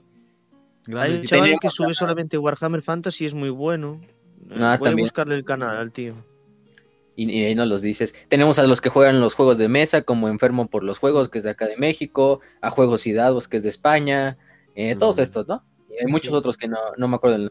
Ahora también tenemos a los que juegan Total War Warhammer, como es Hugo Tester, este, El Kai, eh, Mayorcete, que también tiene su canal de Mundo Warhammer, donde mete de todo. Entonces, pues sí, hay de, hay de todo. Entonces tienes para escoger de muchos lados, ¿no? Sí, Y obviamente No, sí, y sí, o sea, es como que eh, nos, nos, llevamos, nos llevamos bien.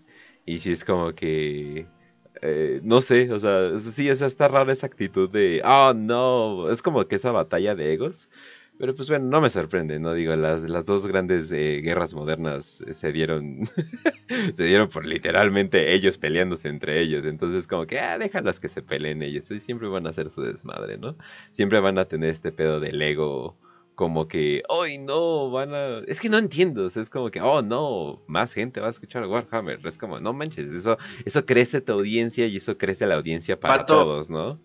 Te digo algo cagado que me pasó. Ajá. Yo estaba viendo los videos de Proyecto Macrage de Los Ángeles, Ángeles Oscuros. Ah, claro, ajá. Y, porque acaba de sacar una como full, full de Los Ángeles Oscuros, que es de mi top 3 de capítulos de Space Marines. Sí. Y mamón, dije, ah, bueno, y ahora vámonos de vuelta al programa de Warhammer para Prietos a escucharnos de una vez más, para escuchar cómo son Los Ángeles Oscuros. Y luego dije, ah, bueno, pues sabes qué, vamos a irnos a otro de Los Ángeles. Y así me fui, güey. O sea, como que me di un matón de Ángeles Oscuros y de distintos. Así que, pues, bien por todos, ¿no? No sé por qué pelean. No, no, no, peleen como dice el meme, definitivamente. Pero pues, no peleen. Vámonos al el canal este de, Warhammer Fantasy. Se llama La Posada del Martillo. La. Ah, Y la verdad es que el tío sube vídeos de una hora, ¿eh? Flipa. una locura. Del Mira si no lo conocía. Ah, 7000 suscriptores. Oye, ah, creo que ya había visto videos sí, ya sé, ya sé quién es. Qué bonitas thumbnails. Ah. Yo me tengo quedado dormido, eh, escuchando a este tío. Porque tiene vídeos de dos horas y bueno, ya sabes. no, sí, además de Fantasy no hay mucho en cuanto a lore. O sea, sí le hemos metido a algunos de nosotros, hasta Marco también le ha metido a, Fantasy, em, entre otros, pero de Fantasy desde que murió con los End Times, pues como que se ha quedado, pero afortunadamente Warhammer Total War y todo esto como que he revivido el lore. Entonces, afortunadamente ya hay más canales de, de fantasy. Y de Age of Sigmar, ¿no? Eh, slash Age of Sigmar, obviamente. Sí. Uh, los vampiros. De hecho, esa era, una, esa era una pregunta, era una pregunta que nos había hecho Java, que decía, ¿cómo ven el futuro de Warhammer en el mundo hispano? ¿Se podrá volver mainstream Warhammer en Hispanoamérica, supongo, ¿no? Que es lo de donde ah, sí, porque es mainstream en el mundo anglosajón. No, no. Nah, nah, obviamente. No, no, no. No, no pero hoy está cerquilla igual, ¿eh? le queda poquito en realidad, yo creo. Creo que eso dicen cada. Creo que eso dicen cada década. Y algo hace Games Workshop para hacerlo todavía más extraño. Exacto, Games Workshop como que no sabe aprovechar las oportunidades y luego sale a ah, producto comercial número 5, a nueva película de Star Wars, ¿no? Y, ah, ciencia ficción. Y se con, ah, Star Wars. Y como que ahí se va la comunidad más fea, la tóxica. Y dentro de nosotros está como el, el nicho bonito. Yo sigo de, o sea, si en uno o dos años no veo algún proyecto con Henry Cavill, sí te voy a decir, no mames, es que sí están pendejos. O sea, sí, te digo, hacemos la apuesta, ¿eh? Por favor, sí, por favor. Mira, uh, yo les voy a decir que con Warhammer pasa lo mismo que, que con el black metal. Siempre dicen que se va a volver mainstream, que se va a volver más popular, del, que se va a volver súper super famoso, que va a ser súper explotado. Y pues no, siempre vengo escuchando lo mismo desde hace años y al final siempre es de nicho. Y creo que es mejor que se quede entre nosotros. Ya, ya. Sí, no, te voy a decir algo. No mm. soportaría que Warhammer se convirtiera en lo que el Señor de los Anillos se convirtió. ¿A qué me estoy refiriendo? A que antes de las películas de Jackson, el Señor de los Anillos era de nicho. Después de las películas de Nax, mm. después de las películas de la trilogía, que no digo que sea mala, sino que es muy buena, pero después de la trilogía y de que se hizo un producto masivo, uh, nuestra, comuni la comunidad nuestra comunidad fue invadido por otras de gentes que ni leen a Tolkien, ni lo entienden, pero que lo usan como entretenimiento. Creo que estamos mejor así.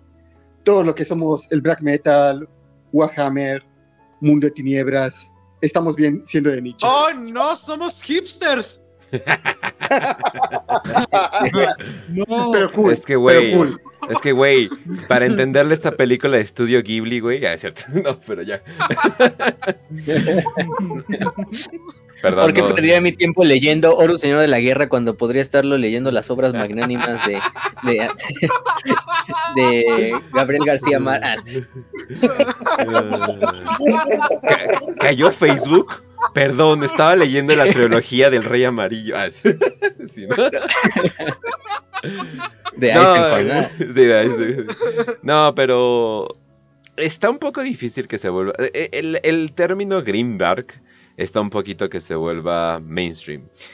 Perdón por lo que voy a decir, pero lo más cercano que se ha vuelto mainstream, algo que no se le voy a llamar Grimdark, pero lo más cercano a Grimdark que se ha vuelto mainstream fue Game of Thrones. ¿Por qué? Porque había muchos personajes grises, había moralidad gris con gris, eh, había estos héroes que se morían, había estos bla bla bla bla bla. Y pues ya vimos lo que pasó.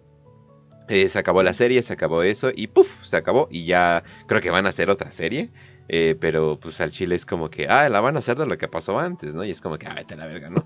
entonces, va a ser, va a pasar algo parecido como de Hobbit, es de que ves la artesanía que se llevó para hacer las películas eh, de Peter Jackson, eh, ves el trabajo que se llevó, las referencias que se llevaron, el esfuerzo que se llevó, y luego ves cómo se grabaron las películas de Tolkien, de, de, The Hobbit, y, al, bueno, y también el hecho de que hicieron tres películas. Películas para un solo libro. No, y de que cambiaron cosas increíblemente básicas, ¿no? Y, que empezaron a usar mucho la pantalla verde, ¿no? Y cosas por el estilo.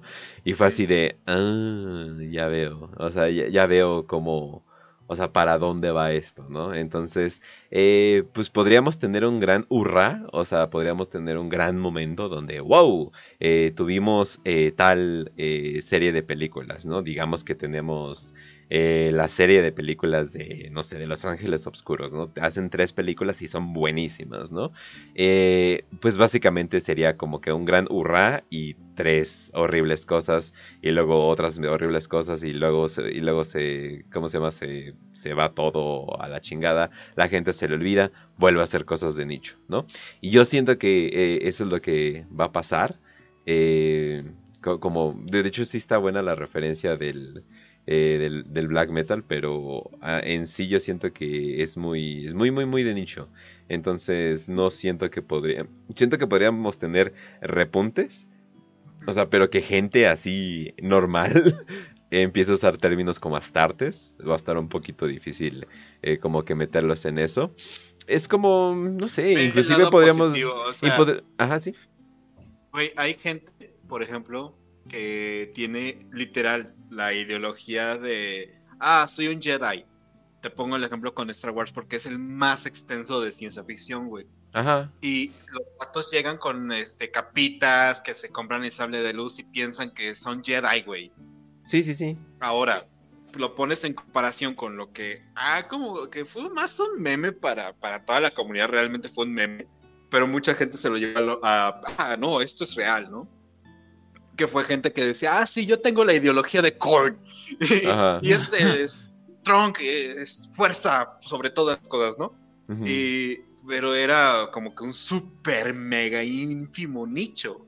A comparación de la gente que dice, ah, sí, soy un Jedi, y lo dice no irónicamente, y cree en la fuerza y cosas así. Entonces, a nosotros, lo de Warhammer le falta muchísimo para llegar a ese punto y agradezcamos que no estamos en ese punto.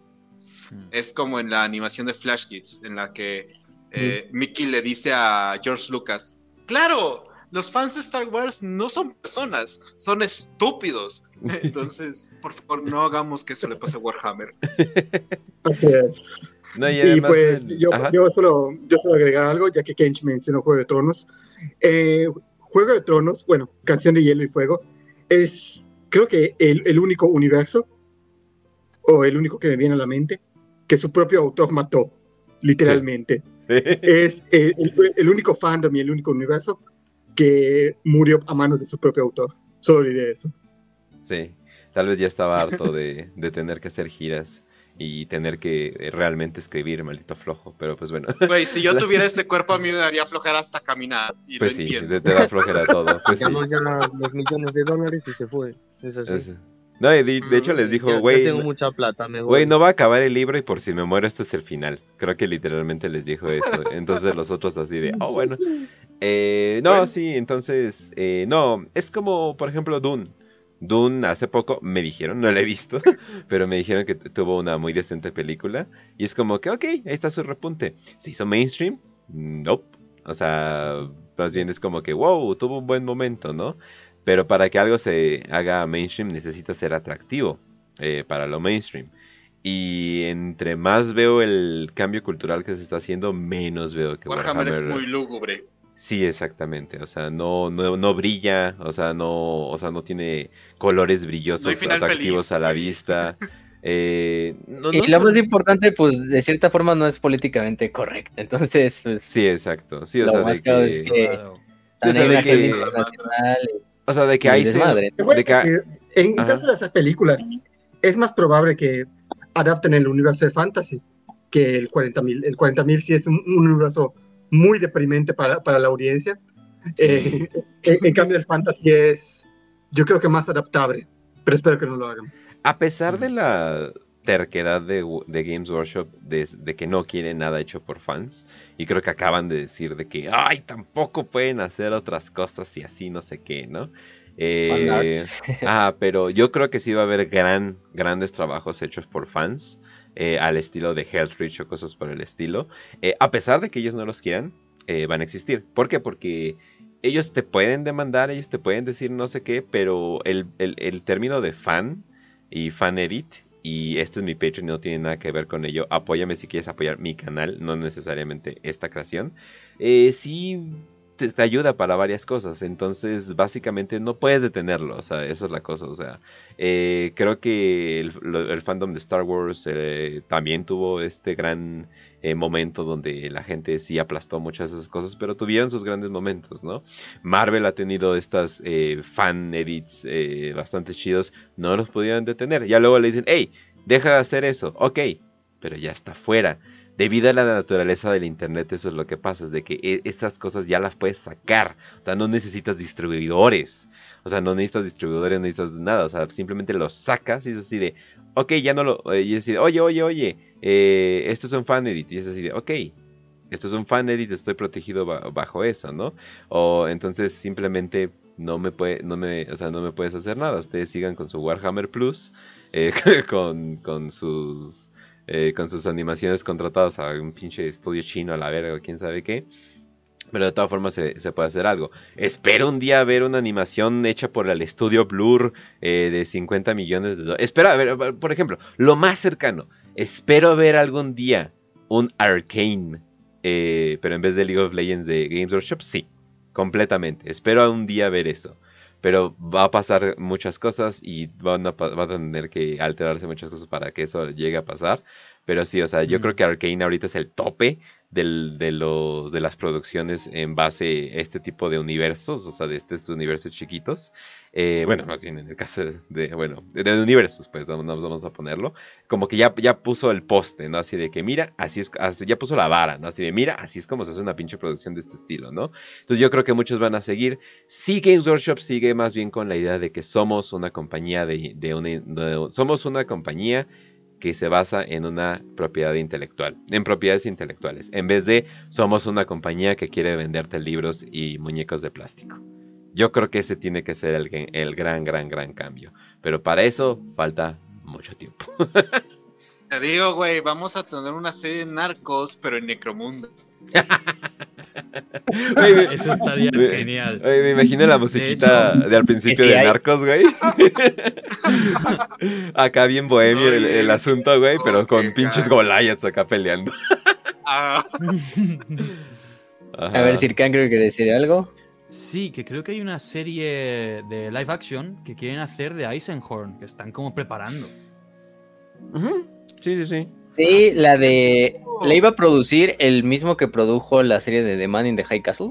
Esa donde los nazis ganan la guerra y conquistan todo Estados Unidos y ya. Se supone que ese es el mismo productor. Eh, la serie tiene lo suyo y también está medio eh. Pero, o sea, obviamente hay, eh, Warhammer es mucho más rígido con su IP, entonces no es como que le puedas cambiar muchas cosas y darte libertades. Eh, nada más que no nos pongan, no sé, ahí a, a B. Queen eh, así, hombre transexual. Y ya, güey, todo bien, pero, pero lo que veo es que se quedó como en un hito, así de que en un hiato así de... No, no hemos tenido noticias de esa serie de Eisenhorn desde hace ya creo que como un año. Eh, desde que empezó creo que la pandemia fue cuando ya como que pararon la, la serie y no, no ha habido nada confirmado. Sí hubo la entrevista donde se entrevistó al productor y todo, dijo, oh, sí, ya estamos trabajando en Eisenhorn y, y todo, pero creo que fue, eso fue lo último. O sea, A mí no ha habido me ni suena noticias. de oír hace poco como que seguían produciéndolo. ¿Cuántos años Pero- tiene la hija de Probablemente, Mon- probablemente lo tengan ahí escondido y digan, ah, vamos a soltarlo así como un pinche bombazo, así como, Esperen, como ahorita soltaron lo de Señor de los Anillos en Amazon. ahora sí, en esperen, ¿cuán- Exactamente, yo creo que a lo mejor puede ser así. ¿cuántos años tiene la hija de Mónica Bellucci para interpretar a Beckwin? A ver, vamos a investigar. Esos son los años que más o menos Mónica. Bellucci todavía. No, no, no, no. No, ya, no, ya. Nah. No, no, ya, no, ya. Está más allá que... Ay, a ver, güey, vamos a ver, espérenme tantito. O sea, la vas a ver Y- toda pinche arreglada, güey. O sea, no, no, ya, güey, ya. Ya, güey, yo, yo, yo. No, pa- para y, mí. y lo, y, lo, y lo que veo es que a lo mejor incluso, ves que Henry Cavill dijo, no, es que a mí si me gustara, si me dieran un papel a, a interpretar, no, pues me gustaría el Eisenhorn eh, y todo este desmadre. Quizá eso fue una pista, no lo sabemos. A lo mejor Henry Cavill ya está trabajando en esa madre ahí de escondido y, no lo sabemos. Que, que sería, sería muy bueno de parte de Games Workshop porque, o sea, Henry Cavill le está diciendo, güeyes, contrátenme aquí, estoy para hacer una pinche película, una miniserie de Warhammer, lo que sea, así nada más. O sea, si el güey se prestó para hacer The Witcher exacto. y The Witcher, ves todo el elenco de Witcher y son, son actores, o sea, sí son actores, pero son actores que han participado en dos, tres proyectos y Henry Cavill, ¿no? Entonces, Sí. en una producción que tampoco es de lo más grande y tampoco con el super presupuesto, pero se prestó porque pues, el güey dice, ah, soy fan de The Witcher y me meto a, a hacer de, al Geralt, ¿no? Sí, o sea, de que Pero se puede, se Warhammer puede, puede o ser lo sea, inclusive Brad Pitt eh, era gran amigo de este, ay, ¿cómo se llama? David Fincher, y cortó a la mitad su sueldo para trabajar en Fight Club. Y o sea, y es así de, mmm, por, Oh. o sea, es como, "Mm, o sea, se puede hacer eso, o sea, no es de que así es lo que cobro, ¿no? Y Henry Cavill, por pasión, es como que, güey, ya, por favor. Te- te- te- no, yo te pago, güey.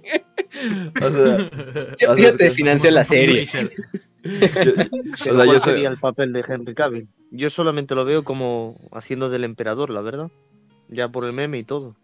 El este. Ay, eh, Es- Baldor. Es que te diría que Henry tiene la cara para muchos personajes, ¿eh? O sea, Sí. como él mismo dijo, Y la, la gente tanto guapa. para personajes la, gente, de fantasy como para 40k. La gente guapa suele ser así. Es así de. Ay, mira, se te ve bien todo. qué, qué casualidad. No, pues, Con esa cara simétrica que tienes, hijo, joder, claro. Es que... este güey puede ser, ese güey puede ser una legión de Henry Cavill, así una legión de ultramarines de puros Henry Cavill, y no hay pedo. Sí. Sí, güey. Nada más les cambias el color de pelo y ya. Sí, güey. Los- Es como, los Yo creo que juguetes, Royal todas Coast nuestras- Starter. es Todas como las lo- chicas fans de Warhammer estarían de acuerdo, ¿eh? Eh, Oye, de hecho, hay. Conozco muchas mujeres que se hicieron fan de The Witcher solamente por Henry Cavill.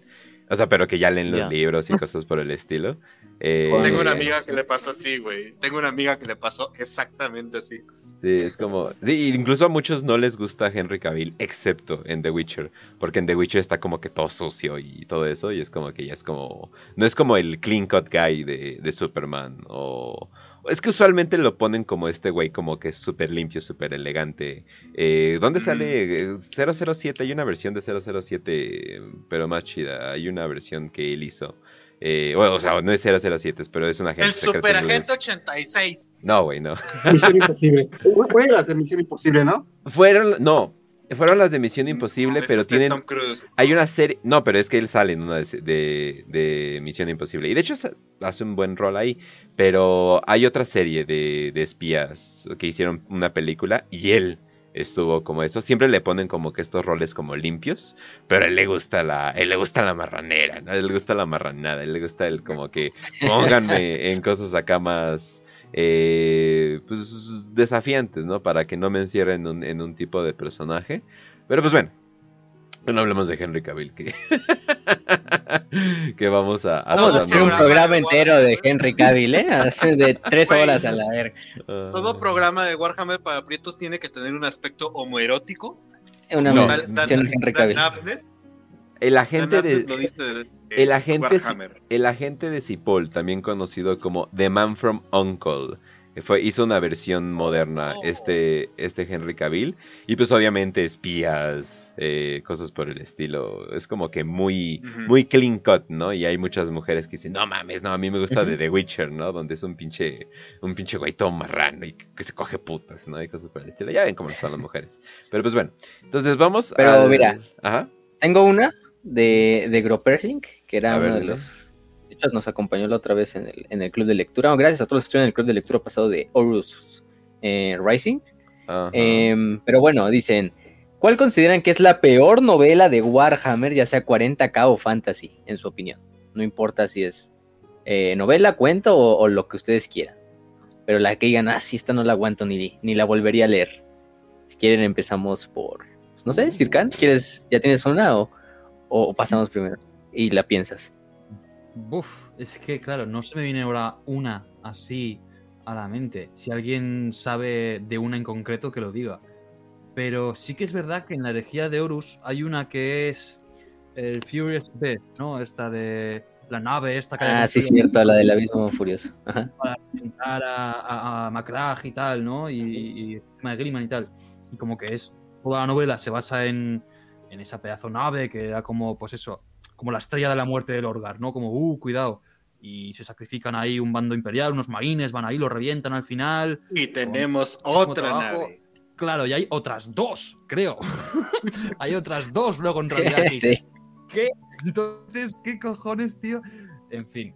Y se suponía que esta, una nave, o sea, la nave esta de la novela, te dicen, ah, es la única que hay porque fue como súper difícil mantenerlo en secreto por lo grande que era el proyecto y todos los recursos y tal.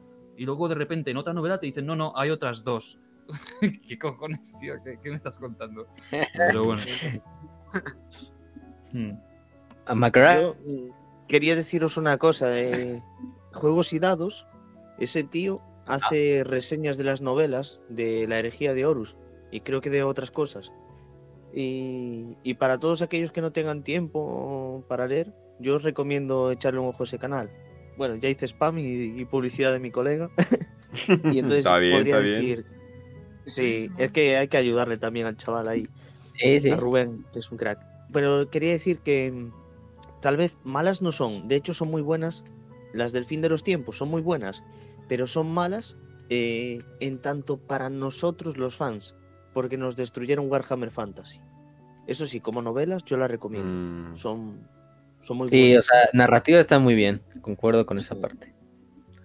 pero nos pero- jodió Warhammer Pero Fantasy. sí te sacan de, sí te sacan de, sí te dan un putazo así de, oye, qué pedo, tan rápido ya lo terminaste. Em, pero no sé, yo, yo diría, mira, yo diría, también estaba pensando en la del Abismo Furioso, pero para no repetir lo que, lo que dijo Sirkan y darle un poco más de, de, de esto, eh, yo te diría las, o sea, una que siempre digo y que en mi opinión, y en opinión de muchos otros, son las peores novelas de Warhammer jamás escritas. En este caso de Warhammer 40.000, que es la de mm, las novelas de CS, de CS Goto, que es el que se encargó de la novelización de los juegos de, de, mm, de, de Dawn of War. Exactamente, Dawn of War. Porque, o sea, el güey, no sé de dónde sacaron así es Goto. Si, o sea, la verdad es que tan buenos escritores que hay en, Black Library. Tenemos desde Dan Abnett hasta otros que no son tan buenos, pero se defienden. En este caso, por ejemplo, Nick eh, Creo que sí es Nick Kime el que escribe de las salamandras. Que tiene buenas novelas. O sea, no son las mejores, pero eh, porque el güey es más editor que escritor. O sea, el güey sabe. Él es el que maneja todas las novelas. De hecho, todas las novelas pasan por él. Pero las de sí es GoTo, sí es no mam. O sea, ¿Qué, estaba pensando?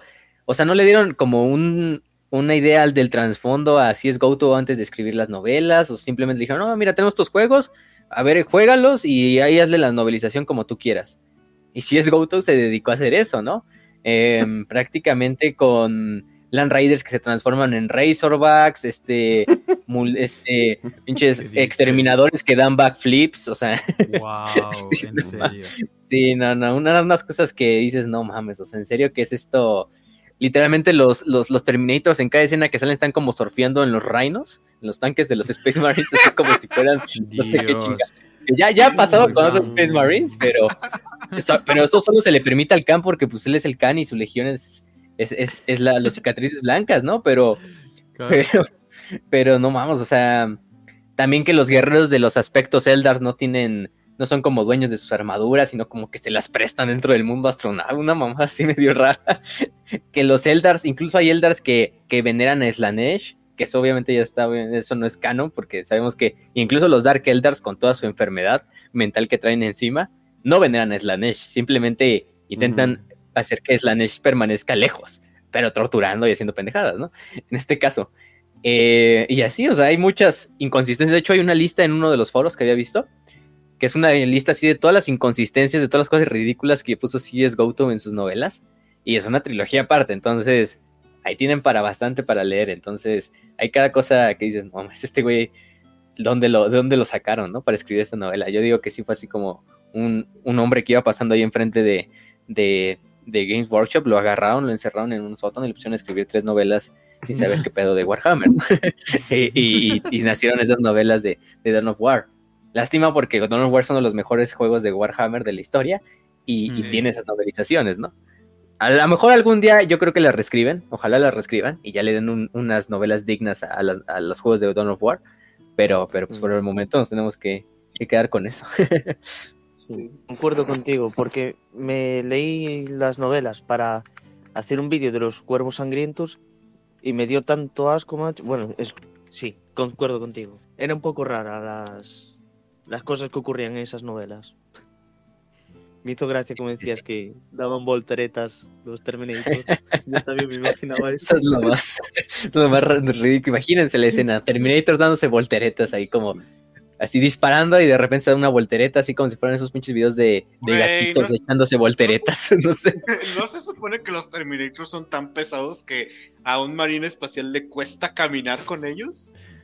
Oh no, un güey en armadura Terminator.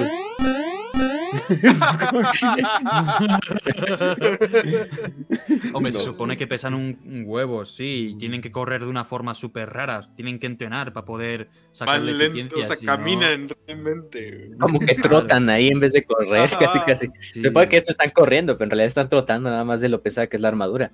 Pero imagínense una voltereta, no, pues, ¿en dónde? pero sí, yo diría que esas, no sé, Kench, Raz, ¿tienen una novela? ¿sabes? A mí me pasó con un cuento pequeño de Reboot Gilliman. No me acuerdo del nombre por lástima, pero igual ahí pueden checarlo. Seguramente debe de estar en la, en la biblioteca. Justamente eh, es sobre cómo se está unificando Macra. Y, y, el vato como que trata muy condescendiente. Y, y, luego te parece, es que siento que rompe mucho el personaje de Robute. De que es como en una parte humilde, eh, como que, ah, sí, los humanos me enseñaron a cómo a respetar eh, y el imperio y todo eso, ¿no? y rompe muchísimo con esa visión que tiene como que, ah, soy el tipo súper bueno, porque trata muy condescendiente o muy cruelmente a otros humanos que se le están oponiendo por el poder de Macrag. Eh, igual durante el conflicto que tiene con su, o sea, con los güeyes que están como del Senado de Macrag. Entonces, no sé, como que a mí me, se me hizo muy extraño ver un reboot de Gilliman que es como el Blue Boy, Blue Boy de Star completamente la estrella de Warhammer. Pero no sé, como que disfruto mucho la literatura de Warhammer. O sea, de lo que he leído lo he disfrutado. Lo que más es cuando rompen con un personaje o con la visión de un personaje para hacerlo más, ya sea, ah, sí, es este, es más basado, pero terminas haciéndolo como que o tonto o oso. ¿Me explico? Mm, ya. he perturbado. ándale, por ejemplo. Lo iba a mencionar, pero dije, no, no, no, no. O sea, ya sería demasiado obvio que yo diga de algo de perturabo. Eh, sobre todo en esta pregunta. bueno, el cómic de. Perdón, el cómic este de. De, Calgar, ¿lo visteis? ¿Sí? Vi el primer número, pero no, ya no lo terminé de ver. Pero a ver, dinos. No, bueno, o sea, yo lo he visto críticas de gente de pues que Calgar en realidad no es Calgar, ¿no? Que, ah, eso que era, claro que se lo carga a otro y le toma su puesto y no sé qué y tal, no sé. A mí todo eso me suena un poco raro. Sí, lo de que suplanta como a su amigo, ¿no? Que fallece, entonces toma esa identidad como de Calgar y en realidad Calgar nunca fue Calgar pero si es Calgar, entonces al final está raro ahí. Es como que se llama este. Marcus o Atreus o algo así, Lanius tipo así. Y, ah, no, ahora me llamo Marnius Calgar, porque mi amigo se llama Marnius Calgar y murió, pero lo encarné y ahora soy Marnius Calgar. Oye, pero eres Marnius Calgar. No, no soy Marnius Calgar, Marnius Calgar murió. sí. Qué loco. Pero sí que es así, como dices. Eh, que se murió su amiguito ahí, que no pudo ser Astarte, y, y, bueno, él en su honor coge el nombre. Eso es como decís. Y por cierto, no sé cómo va la movida, pero en la White Dwarf de, este mes hay un póster gigante que pone Calgar vive. Eh, ¿No? sé, yo no leí las últimas novelas, pero algo así como. Según, que no según yo no estaba muerto. Lo último que yo supe es que estaba peleando con Abaddon en, eh, no me acuerdo. En Abaddon le parte su madre, pero lo deja vivir. Exacto, exacto. Este, pero sí está muerto porque era el amigo de Calgar el que se muere, pero ese no era Calgar realmente. Ahora, en realidad, en realidad ya regresó. El, amigo que había muerto ya regresó y ya dijo, no, ya ahora sí vengo por mi nombre. Todo para que al final saquen algo de yo soy Alfarius, güey. Van a sacar esa mamada en algún momento.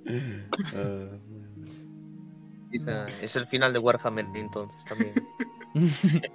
Así es como tiene que acabar. Cuando acabe, cuando, cuando lo cierren, ¿no? Warhammer 40.000, la última frase. Y recordad, siempre, yo soy Alfarius. Alfarius fue todos al, final. Todos somos Miran. Mm, a ver, Kench, ¿tienes una novela o un libro que dices, no, este no lo vuelvo a leer? No, he leído, no, he, ¿Lo recomendaría? no he leído los que tú mencionaste, pero creo que ahí es donde sale la mítica frase de que, oh, perdimos en una nave mil Baneblades. Y es como que, ¡ah! ¿Cómo mil Baneblades? sí, es como que, ah, chinga, pues que es la nave más grande de toda la historia, o qué pedo, o sea, no. Mil Baneblades, ah, no mames. O sea, sí hay trigueros grandes, pero tampoco tantos. es como que, ¿what?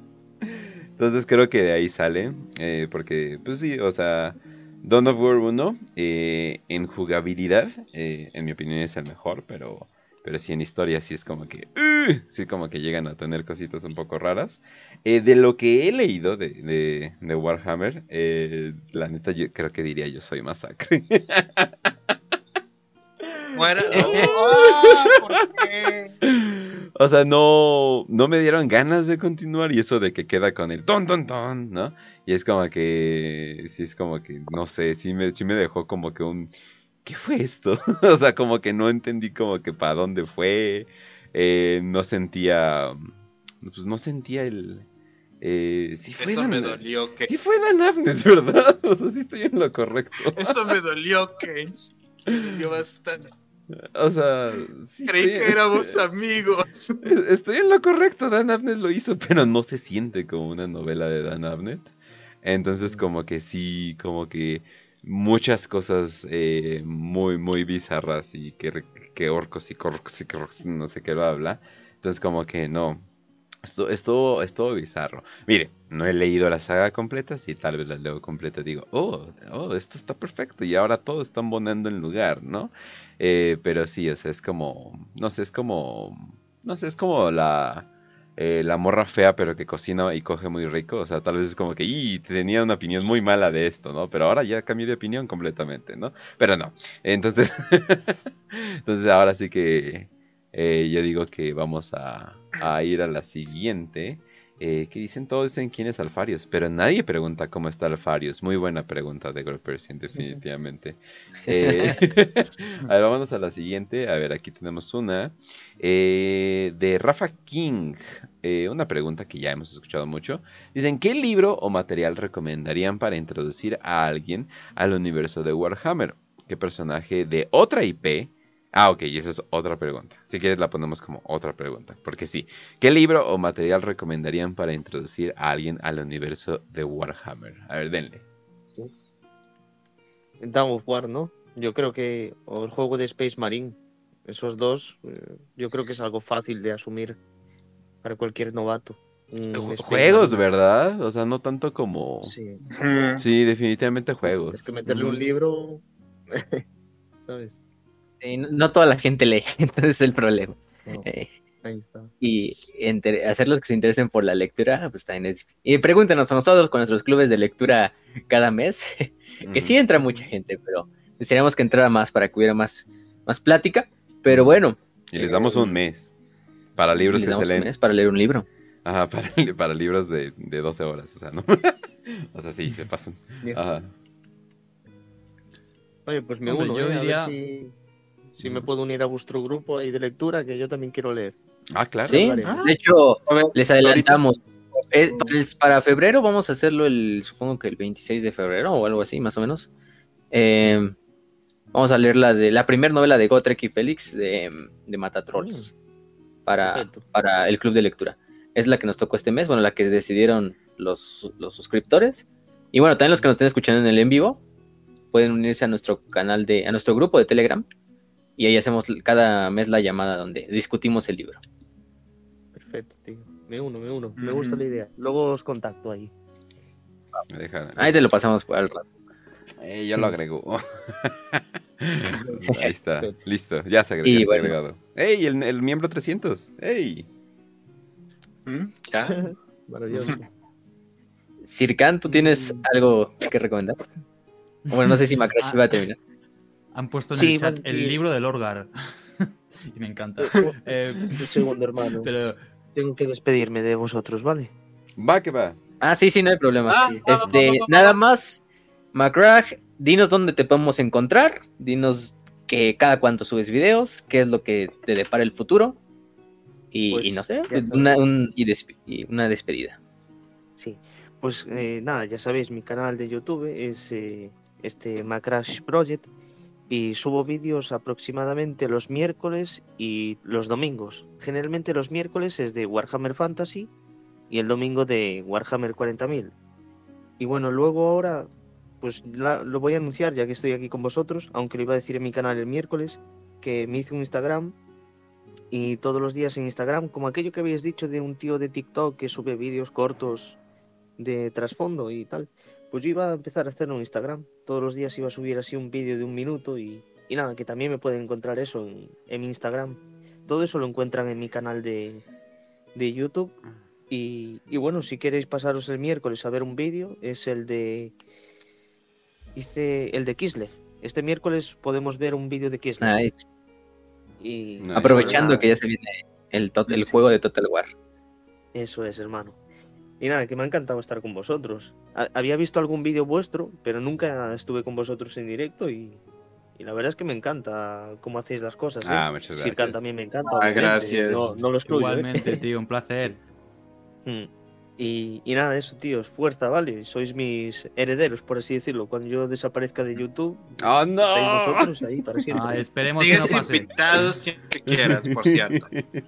Luego será, luego será nuestro deber divino eh, revivir a Macrack, así como el revivir a No, es Gandalf, es Gandalf de nuevo, no, se está yendo, no.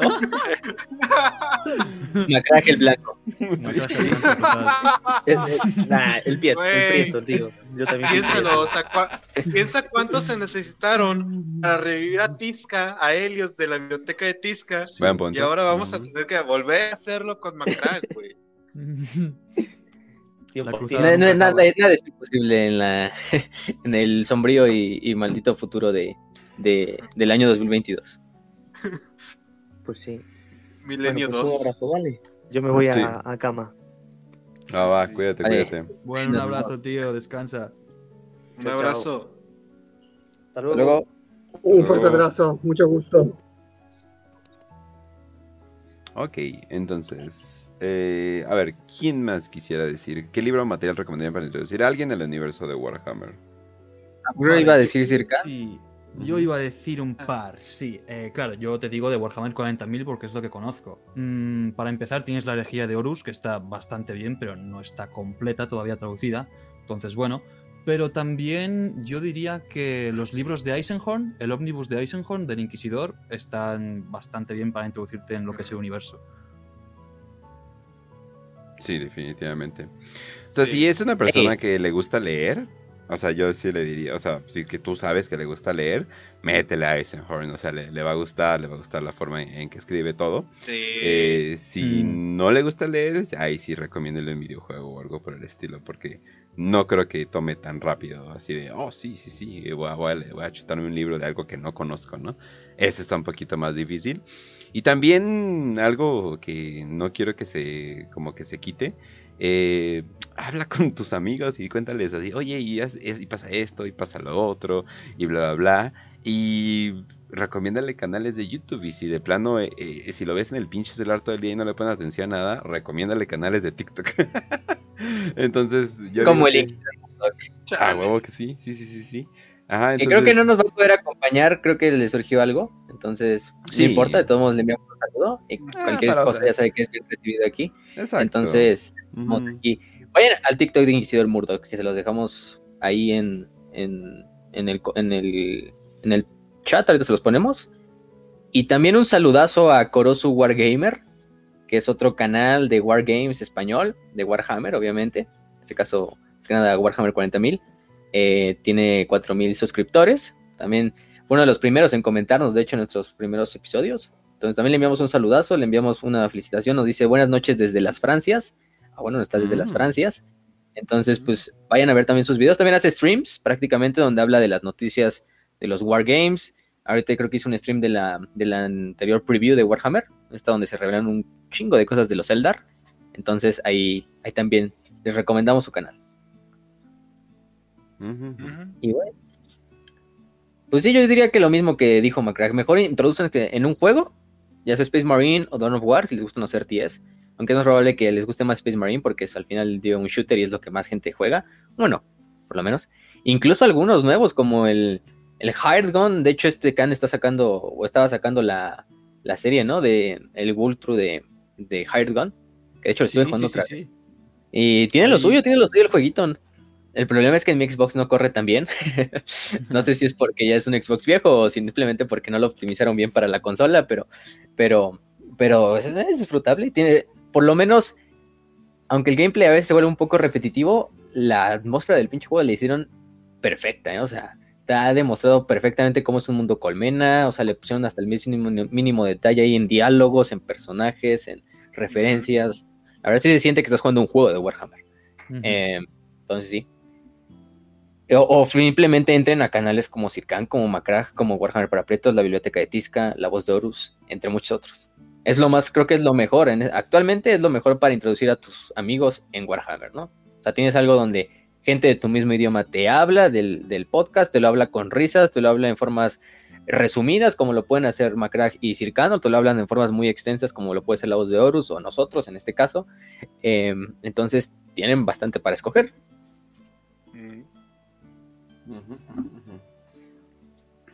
Sí, o sea, eh, hablar con él, recomendarle canales, yo digo que eso sería como lo mejor. Y ya solitos, si caen, caen. Esa es la cosa, de que tampoco, tampoco se esfuerce. Pero si caen, caen solitos y hay mucho para, para poder caer en ello. Definitivamente. Así que, o sea, y si no tienes amigos, siempre puedes conseguir gente para hablar con Warhammer en tus clases, en cualquier lado. Siempre funciona y sacas 10. Aunque te vean raro, pues sí, definitivamente. Sí. ah, no, sí. Pero bueno. entonces, eh, ah, y también hace una segunda parte a su pregunta. Dice, ¿qué personaje de otra IP agregarían como campeón gran demonio del caos y por qué? O sea, tipo mm, como Rambo, como... O sea, de lo que tú quieras, de League of Legends, de Halo, de Star Wars, no sé, o, o incluso otras novelas o de otras fantasías. Creo que Warhammer tiene, te voy a decir, no creo que se le pueda agregar personajes de otras franquicias, porque en sí Warhammer, sobre todo en 40.000, abarca demasiados géneros, demasiados... Abarca demasiado. Entonces, agregar un personaje extraño sería como que... Ah, perfecto. O sea, voy a poner lo más básico. Agregas a Batman. Ah, pero, ya tenemos a Corbux Corax. O... O sea, Warhammer ya tiene, ya, ya lo tiene todo. Como entonces, si agregas algo más, se sentiría no solo ajeno, sino repetitivo, porque Warhammer eso es un buen ah, punto. Tiene el mismo personaje, pero. Iba a decir. Tiene ese ah, mismo personaje, pero. Al mil. Iba a decir, oh no, pues un personaje estilo como, no sé, Belfegor del Señor de los Anillos. Y digo, no, pues no manches, ese demonio quedaría perfecto. Pero me doy cuenta, no es exactamente lo mismo como Cabanda o como el demonio Cabanda. Entonces queda como que más o menos igual. Entonces ahí sí tienes un buen punto de que 40k creo que ha tomado suficiente de otros como para decir. Tendrías que agarrar algo muy nicho como para agregárselo. ¿Sabes qué sería lo, único que, se podría meter en 40k? Y si tiene como que esa calidad de, güey, ¿por qué tienes que existir? Eh, los flots de Halo. O sea, si estudias esa madre, dices, el peor escenario posible es que se fusionen con cualquier otra cosa que ya hay en 40k y mm. dices, oh, no, ¿por qué? Trágame tierra, pero no sé, o sea, fuera de ahí, así un personaje o algo así, no sé, yo siento, caería bien los flots de Halo. No mames, imagínate lo que pasaría si se juntan con los tiránidos o algo así, ya valió perga este pedo. Em, sí, más que nada, supongo. Yo, yo, yo diría, por ejemplo, y lo estaba pensando, pero también con lo que dice Trujillo tiene sentido, porque también en Warhammer Fantasy hay muchas cosas que son muy parecidas. Pero dije, hay unos güeyes que son los de The Witcher, aprovechando que hablamos de Witcher. Eh, para los que han jugado los juegos y han leído las novelas, bueno, y en la serie creo que hicieron un cambio en la última temporada. La famosa Wild Hunt o la cacería salvaje, que son como estos pinches eh, elfos espectrales que traen así como una armadura como si fueran calaveras, que se ve bien, la verdad está bien épica las pinches armaduras que traen. Eh, yo diría que podrían entrar así como espectros del caos en Warhammer. Pero al mismo tiempo veo y digo, en Warhammer Fantasy ya tenemos muchas cosas de ese. O sea, los caballeros del caos ya tienen prácticamente ese aspecto. De pinche caballería fantasmagórica, súper blindada, súper toda desmadrada. Eh, incluso, por ejemplo, los, los caballeros voladores estos de Sinch que van en sus discos, que van incluso flotando por el, por el, por el cielo, así como lo hace la caballería salvaje en sus caballos. Eh, la cacería salvaje, perdón. Entonces, pues, eh, o sea, son elfos, también podrían entrar en muchas de las unidades que ya tienen los, los elfos oscuros. Pero yo diría esos, o sea, serían los que más diría, ah, estos, estos quedan, estos, estos personajes, de hecho estos personajes yo siento que a veces dices, estos personajes como que los hicieron para Warhammer, pero están acá en The Witcher, entonces, pues sí, yo diría la cacería salvaje de, de, de, The Witcher. No sé, si ¿tú tienes algún personaje? He estado pensando, tío, pero no se me ocurre nada. Claro, si tiene que ser concretamente para un demonio del caos.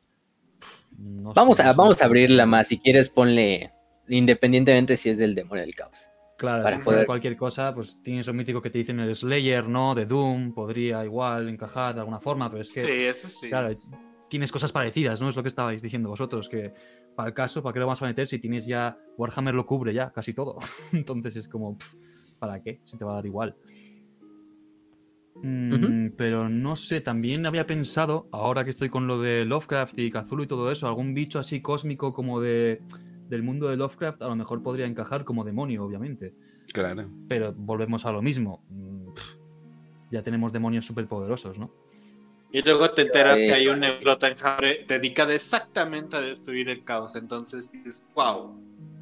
de hecho, había un demonio que habíamos tocado en una de las ideas, en uno de los programas, creo que fue uno de los programas de, de los caballeros grises o de Sinch, no, fue uno de los dos, pero eso era un demonio, un gran demonio de Sinch, que literalmente se parece a este, mm, ay, no me acuerdo cómo se llama el, dios de Lovecraft, pero es uno de los dioses mayores de, el que cambia, el que toma formas, o sea, que cambia formas. Creo que es Nyarlathotep. Este, sí, sí. Eh, es ese mero. Hay un demonio literalmente de Sinch, que es prácticamente el mismo estilo de Nyarlathotep. Es como un dios, de, en este caso es un demonio, eh, que cambia las formas, que puede tomar formas humanoides, de otros alienígenas, pero su forma original o primigenia es como un pilar de carne, lleno de ojos y de bocas, así, al puro estilo Sinch, ¿no? Que Sinch de por sí es el más Lovecraftiano de todos los cuatro dioses.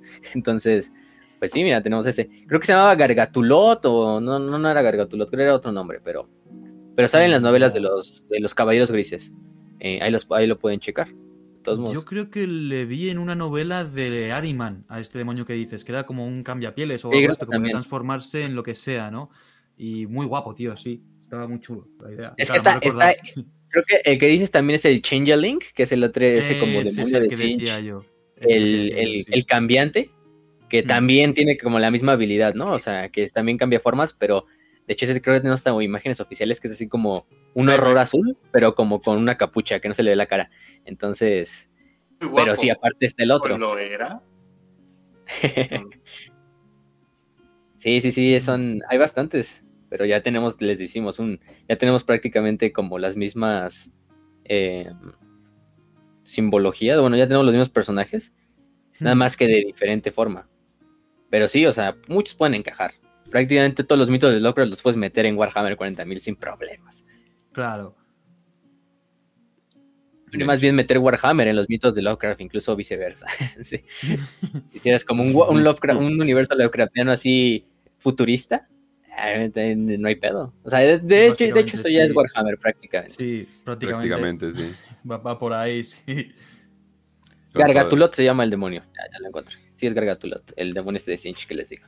Con todas las calles eh, victorianas, pero futurísticas. Sí, sí, sí, definitivamente está, está bastante bien. Pero bueno. Entonces, vámonos a la siguiente, o a unas de las siguientes. Em, a ver, a ver, a ver. Ah, ya. Eh, ¿Ya contestamos las del futuro? Ya, no, ¿verdad? ¿O ya? ¿Cuál? ¿La del futuro de Warhammer? No. Ah, ok. Sí, es que creo que nada más la, vi y ya luego ya nunca la dije. Sí, pero de, Edward. Eh, dice, ¿cuáles son sus expectativas con respecto al futuro de 40k? Me imagino como franquicia, ¿no? algo por el estilo. No, no tanto como la historia, ¿no? no sé. A lo mejor los dos.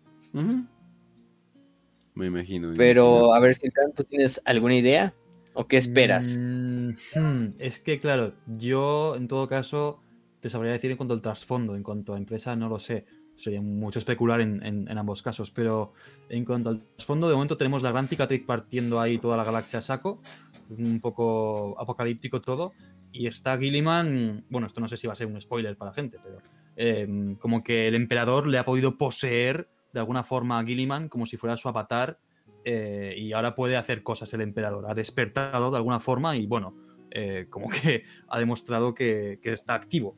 Entonces, a partir de ahí, a mí me da miedo que tiremos hacia un end times. Y a mí no me gustaría.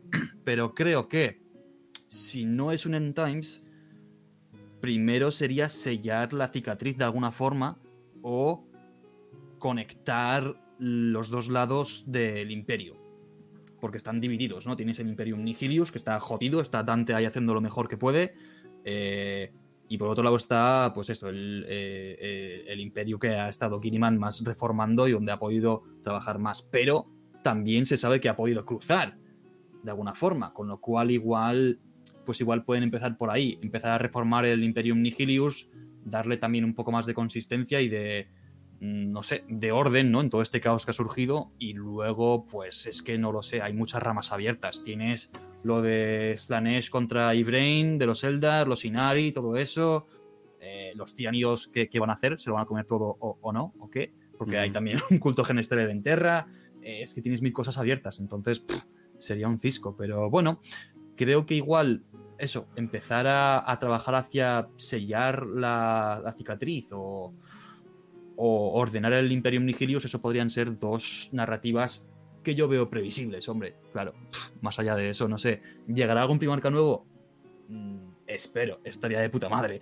Pero si llega, creo que sería traidor. Creo que molaría ver un primarca traidor que no hemos visto responder a la llegada de Gilliman. Por ejemplo, Lorgar o Fulgrim, que fue quien lo mató. Eso estaría bien volver a ver este duelo otra vez o, ver qué pasa con eso. Pero no sé, como ya os digo, hay muchas cosas que yo no te sé por dónde va a ir. Sí, o sea, podría ser que eh, esto, esta galaxia partida en dos se transforma en nuevo status quo, ¿no? De que es, lo, normal, ¿no? O sea, de que de aquí en adelante las historias se van a ser contadas solamente con la mitad de aquí, la mitad de allá, y pues va a haber drama entre ellos, tal vez el Imperio Nihilus es muy exitoso o algo por el estilo, ¿no? Y el Imperio normal ahí está así de, por favor, ayuda, ¿no? Entonces, eh, podría, de hecho, se podría ser muy interesante. Eh, digo, ya vimos a, Morty, eh, pues, bueno, a Morty le partieron la madre completamente, pero pues lo vimos, lo vimos eh, por un momento ahí. Pero sí, o sea, todavía queda como que muchas cosas como Magnus, obviamente, por ahí. Es como que, hmm, perturabo en absoluto misterio. Porque no sabemos cómo se ve, no sabemos si tomó el caos bien, bien, o sea, no, no sabemos qué onda. Pero, híjole, o sea, está, está definitivamente interesante. Eh, como futuro, yo creo que van a seguir con, o sea, no importa que digas, oh, pero pues, pasó otra cosa horrible, ¿no? Y, pero, pero se continúa, ¿no? Y yo siento que ese es más o menos el espíritu de Warhammer, de que todo apesta, pero sin embargo se continúa. Entonces, eh, todos los enemigos eh, estamos rodeados, eh, no hay posibilidad de ganar, ¿no? Pero sin embargo se continúa. Eso es parte como del espíritu, no voy a decir heroico, sino más bien es lo que queda. eso, eso, es, eso es lo que me gusta de Warhammer. Y respecto a la compañía, pues creo que todo el mundo lo está viendo, eh, sobre todo con las impresiones 3D y cosas por el estilo. Se van a mudar más a hacer eh, contenido de su, de su propiedad intelectual y menos eh, lo de miniaturas en lo que se va normalizando. O tal vez llegan incluso a ellos vender los nuevos modelos, ¿no? Así de, anunciamos el nuevo modelo en no sé qué, bájalo en PDF por solo 3 dólares, algo por el estilo, ¿no? O algo así. Bueno, conociendo a Games Workshop van a ser 10, ¿no? Pero la cosa es de que para que lo puedas imprimir, ¿no? Y ya, ¿no? Y si es nuevos modelos de no sé qué, ¿no? O sea, no creo que paren de hacer modelos ni paren de apoyar el juego de mesa para nada por mucho, mucho, mucho tiempo todavía. Sobre todo de que eh, hay una que otra persona clave en, el mundo de Warhammer que está como que empezando a apoyarlo. Entonces eso, eso ahí está. Pero a ver, digan, digan, todos den una opinión. Híjole. Mm, pues bueno, dale, raza. Pues, o sea, como franquicia, yo creo que no creo que la vayan a querer tratar. O sea, gallina de los huevos de oro pero, híjole, es que yo siento que la van a cagar y van a asustar un chingo al fandom como lo que hicieron con la IP. Entonces, pues, muchísimo se va a acabar de ahí. O sea, hablando de empresa, Games Workshop, no son muy buenos tomando decisiones al momento. Y cuando lo quieren resolver, no lo hacen bien, o sea, lo, se quedan cortos, ¿no? Como, pues, ah, sí, les vamos a quitar todas las animaciones. Pero no se preocupen, les vamos a dar Hammer and Bolter. Cada mes, un episodio. ¿No? Entonces ahí sí dices, oh shit, you didn't. Eh, pero, por ejemplo, güey, en tanto a la historia de 40k, yo siento que, que ahorita está en el hiatus como de todo, todo es caca, pero al mismo tiempo hay un rayito de esperanza con el primarca y todo, ¿no? Y eso si hablas de los, de los humanos, porque si hablas de los Eldar, bueno, tienes ahí a Brain, está todo el pedo de los Inari. Eh, si hablas de los orcos, bueno, pues ahí está Gaskul, que es el Big Orc. y gran orco. Y pues no, no, estoy seguro si es a él el que le parte a su madre en, en Octarius. Porque se supone que ya salió que ganaron los tiránidos. Entonces los tiránidos que salieron de Octarius están inmensos. Y pues no sé, está muy cañón encontrar como que ese punto de, ah, ¿por dónde va a acabar? Y los tiránidos que están entrando por cada lado, pero luego tienes a los Tau que encontraron una manera de matar tiránidos increíblemente fácil. Entonces, yo siento que lo van a mantener como en esa parte, tipo como si fuera la Primera Guerra Mundial, guerra de trincheras, de cada quien está en su, en su trinchera, nadie se mueve y si alguien se mueve hay muchos muertos y así se va a mantener por un largo rato. O sea, así yo creo que van a dejar como otro milenio, ¿no? Milenio 43 y algo pasa con el trono dorado y ya, pues ahí se queda el imperio de la humanidad, se tiene que dividir todo el mes, tipo como Roma, güey. O sea, yo creo que están tomando como esa inspiración, tipo el imperio romano, así, pues Roma occidental, en Roma oriental, y bueno, pues ya se convierte en bizantino y todo ese pedo. Se hace un neoimperio guilimanesco ahí. Ajá, sí, sí. Sí, pero bizantino así.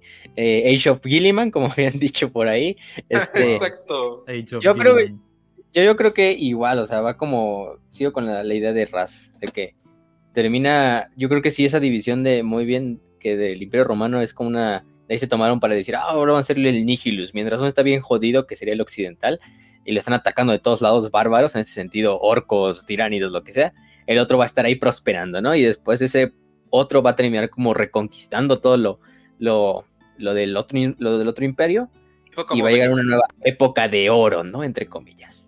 Eh, y de ahí no sé qué vayan a hacer. O sea, Oye, probablemente, creo que... no creo que vayan a matar la saga para Oigan. que termine así como fantasy. ¿Se puede uh -huh. decir spoiler alert en, en, Warhammer? Porque varios están así de, espera, espera, espera, ¿cómo que los tiránidos ganaron? Pero, eh, no, oh, si, pero siento, siento que, la verdad siento que no, la verdad siento que no se puede decir spoiler alert en, o evitar spoilers, porque pues son cosas que como que están pasando bajo muchas comillas, están, están, conectadas. Entonces, como que además no es como si, oh no, me lo arruinaron, no, es como, no, o sea, es como que son, no es como si una gran novela, su gran final sea ese, el, el final, ¿no? O sea, no. O sea, más bien, más bien, ya se sabe. Sí, ya, ya lo estamos señores... diciendo cosas de novelas que salieron hace años. Exacto. Y uno se pueden tomar, es un spoiler, sí. pero pues, ya sí es un spoiler, pero tampoco, porque pinche novela ha estado ahí, a lo mejor mucha gente ni la conoce y no la hemos leído. Pero ahí se, ahí se puso un punto importantísimo de la de, de lore, ¿no? Como fue con las novelas de Beckwin, que de repente nos hablaron del Rey Amarillo, así como, ay, cabrón. De chingazo, o sea, ajá. Y, y no es una novela que digas, ah, oh, son las más. O sea, la de Eisenhorn sí, pero las de Beckwin, pues ahí van, no son de las más famosas. Uh -uh. Y tampoco siempre están traducidas, uh -huh. entonces. Pues está difícil también llevarles. Sí, digo, la... se, supone, se supone que son la continuación directa de Eisenhorn, ¿no? Pero Hmm. Pero pues obviamente no, no les llegó el memo a todos, ¿no? Como la pregunta que nos hicieron de Twice Dead King, ¿no? De la cosa esa necrona que no sabíamos qué era. Pero Ajá, exacto. uh -huh. uh, yo, yo, creo que será tal como dicen, porque pues el imperio de la humanidad, entre sus influencias está el imperio romano. Uh, ¿Qué va a terminar esto? Dividiéndose el imperio, asediado y destruido por varios enemigos. Y creo que va a ser el fin de una época pero va a ser el, el, inicio de una nueva. O sea, va a haber un gran cataclismo, posiblemente causado por los tiránidos, y va a ser la destrucción total de una parte del imperio, pero lo que sobreviva va, va, va, va a florecer como una nueva esperanza para la humanidad y para el universo. Uh -huh. Sí, porque oh, la gente... Puede ser otra... no, o sea, porque la gente que dice que no, pues todos los primarcas van a revivir y van a tener un picnic y todo va a ser amor y, y, y no, estás olvidándote el grim dark, ¿no? In the grim darkness of the far future, o sea, hay que entender bien bien, ajá, o sea, hay que entender bien bien de, de qué hablas. Y pues sí, o sea, se inspira mucho en, en, conflictos reales. De que tú dices, ah, no manches, si esto hubiera pasado y esto hubiera pasado, se hubiera arreglado eso. Y es así de, ¿en serio? ¿En serio se hubiera arreglado? ¿O solamente hubiera sido momentáneo y hubiera pasado otra cagada, no? Entonces, esa, es, esa es la cosa con, qué pasa con, con Warhammer. Sí, yo, yo estoy siendo como que medio optimista, pero siendo Warhammer, yo creo que eso, ese escenario que, que les dije va a ser pero para peor. Así es, así es. Mira, Eh, tengo una pregunta de. Alerta Beige. Ya para entrar a la recta final, también porque Khan también está madrugando aquí con nosotros y no hacerlo esperar tanto tiempo. Bueno, un poquito más Y- aguanto. Se Alerta Beige nos pregunta, ¿cuál es su opinión sobre el sujeto 11? Se dice que es uno de los cuatro prisioneros con nombre de la mazmorra imperial mencionado en el Códex de Custodios que acaba de salir, que recién salió. ¿Creen que se trate de uno de los dos primarcas perdidos? Es una de las preguntas. El sujeto 11, o sea, supongo que esa parte de sujeto 11, si te dieron el nombre es por algo, ¿no? No es porque se vaya a dejar ahí al aire, aunque ha pasado muchas veces con Warhammer de que se dice, se menciona algo y ya nunca se le vuelve a tocar en todo el lore, eh, eh, pero senseis en este caso, pero... Pero yo diría que el sujeto 11 siendo uno de los primarcas, yo la veo que no, o sea, Es creo Alfarius. que hemos dicho muchas veces, no. Yo Es creo que los primarcas, ah, probablemente es Alfarius, Sí, es, uno de es sus- es otro de los, de Alfarius. sí. Alfarius. Eso es. Eso es la de los cientos de miles de Alfarius por ahí. Pero, pero yo creo que en realidad, pues, no sé, no sé quién es Alan. O sea, supongo que a lo mejor es un güey muy poderoso, quizá incluso es otro custodio, eh, pero de que sea un primarca, ya dijimos que los primarcas perdidos, en mi opinión, y no sé si en la de Kench, en la de Razo, en la de Khan, también los primarcas perdidos ya no se les va a volver a tocar. O sea, yo creo que eso nada más fue como un, un toque narrativo ahí de dejar dos misterios, que muchas veces eso se deja, no solo en Warhammer, sino en otros universos, ¿no? Esos primarcas de los que nunca se habla, de esos primarcas de los que nunca se va a tocar, pero simplemente es como para darle ese misticismo a la época antigua de la herejía de Horus, de la Gran Cruzada y todo eso. Pero yo, yo, yo creo que no es uno de los primarcas. Y bueno, tal vez un error de Games Workshop, eh, no sé si fue a propósito, pero definitivamente siento que hay demasiado protagonismo con los primarcas que debería. O sea, yo siento que los primarcas deberían de estar un poquito más abajo en protagonismo. Eh, obviamente pueden decir, ah, pero pues le hacen novelas a personajes como Kane, eh, Eisenhorn, etcétera, etcétera, ¿no? Sí, sí, sí, sí, sí, ¿no? Pero sí hay una cierta obsesión con los primarcas perdidos que es como, no van a regresar, o sea, eso, eso no siento que sea como que una... O Malcador es un eh, primarca perdido, Baldor, Constantin Baldor es un primarca perdido, tu mamá es un primarca perdido, o sea, como que a cada rato, ¿no? Ajá, entonces como que... Y, y es así de... Siento que ya como que no... Siento que para eso no va. Siento que ya los primarcas que hay ya son los primarcas que hay. E inclusive a muchos no les, se les ha puesto atención. Y siento que eso es muy a propósito. O sea, porque siento de que sí, eh, fueron los protagonistas de la Gran Cruzada. Y ahí se quedó la Gran Cruzada. La Gran Cruzada ya no, porque ya no existe. Entonces sí, es como que... mm, siento que es como que... eh, siento eso de los primarcas perdidos como el primer golpe, ¿no? Así, es que es un primarca perdido. No, es como, eh, no, puede ser un, un vato X o a, a alguien que sabe un secreto oscuro y por eso no lo matan, ¿no? Cosas por el estilo, ¿no? Sí. Sí, a ver, yo creo que es como un guiño, ¿no? Es un guiño a la comunidad igual, igual es un error, también como dices, pero a mí me parece como un guiño a la comunidad de, ajá, lo es, no lo será, mm, lo dejo en el aire, qué misterio, pero no creo que Vato. no creo que jueguen más con ello, o sea, yo también creo que queda mejor como misterio que nadie sabe de una época olvidada y ya está, y la primera regla de los primarcas perdidos es que no se habla de los primarcas perdidos y punto. Ajá. Ya está. Exacto. Recuerden algo, ¿ok? Mandaron arroz por ellos. Lehman Ross. Ah, Los- sí. Así que Ah, sabemos que Te entendí arroz, así como yo decía, ah, chinga, le echaron arroz. Arroz. Le echaron arroz como cuando se te moja el teléfono, ¿no? no, no, se mojó el primarca, échale el arroz. sí, o sea, yo digo, ah, cabrón, arroz. Sí, no, claro, entendí, o sea, perdón, escuché esta teoría que decían que, claro, que pensaban que podría haber pasado como con Magnus, como debería haber pasado con Magnus, que Malcador o el emperador o ambos le enviaron a, a Rus a que trajera a Magnus a casa, a, a- a Terra, ¿no? Y esto es lo que especulan ahora que, ah, como mandó a Rus a por los, a por los primarcas perdidos, pues igual a uno de ellos o a los dos los logró, mm, no sé, de alguna forma capturar, retener y llevarlos a Terra y aprisionarlos ahí en alguna prisión loca en las, vamos, en las cavernas que hay ahí debajo del, del Palacio Imperial y a lo mejor lo tienen ahí. Bueno, es una locura, es una fumada. Puede ser, oye, yo no te voy a decir que no. No es imposible dentro de 40k, ¿no? Pero mm, yo no creo que lo parte, sea. Parte de lo bonito también de parte de lo bonito también de Warhammer es todo el pinche headcanon que uno te puede que uno se puede hacer, ¿no? Es Ajá. claro, e, Es, eso es lo, o sea, es un universo tan grande que literalmente uno se puede inventar madres, ¿no? O sea, hay inteligencias artificiales vivas, o sea, es como que qué pedo, ¿no? Eso es como que debería ser algo eh, súper importante. Y no lo es. o sea, hay un dragón abajo de Marte. y, no, hemos sabido de él. No hemos sabido de él por un chingo de tiempo. ¿Te acuerdas? Recuerden que justamente los dos primarcas desaparecidos son justo para que en el juego de mes. Ah, sí, me creé mi propia legión.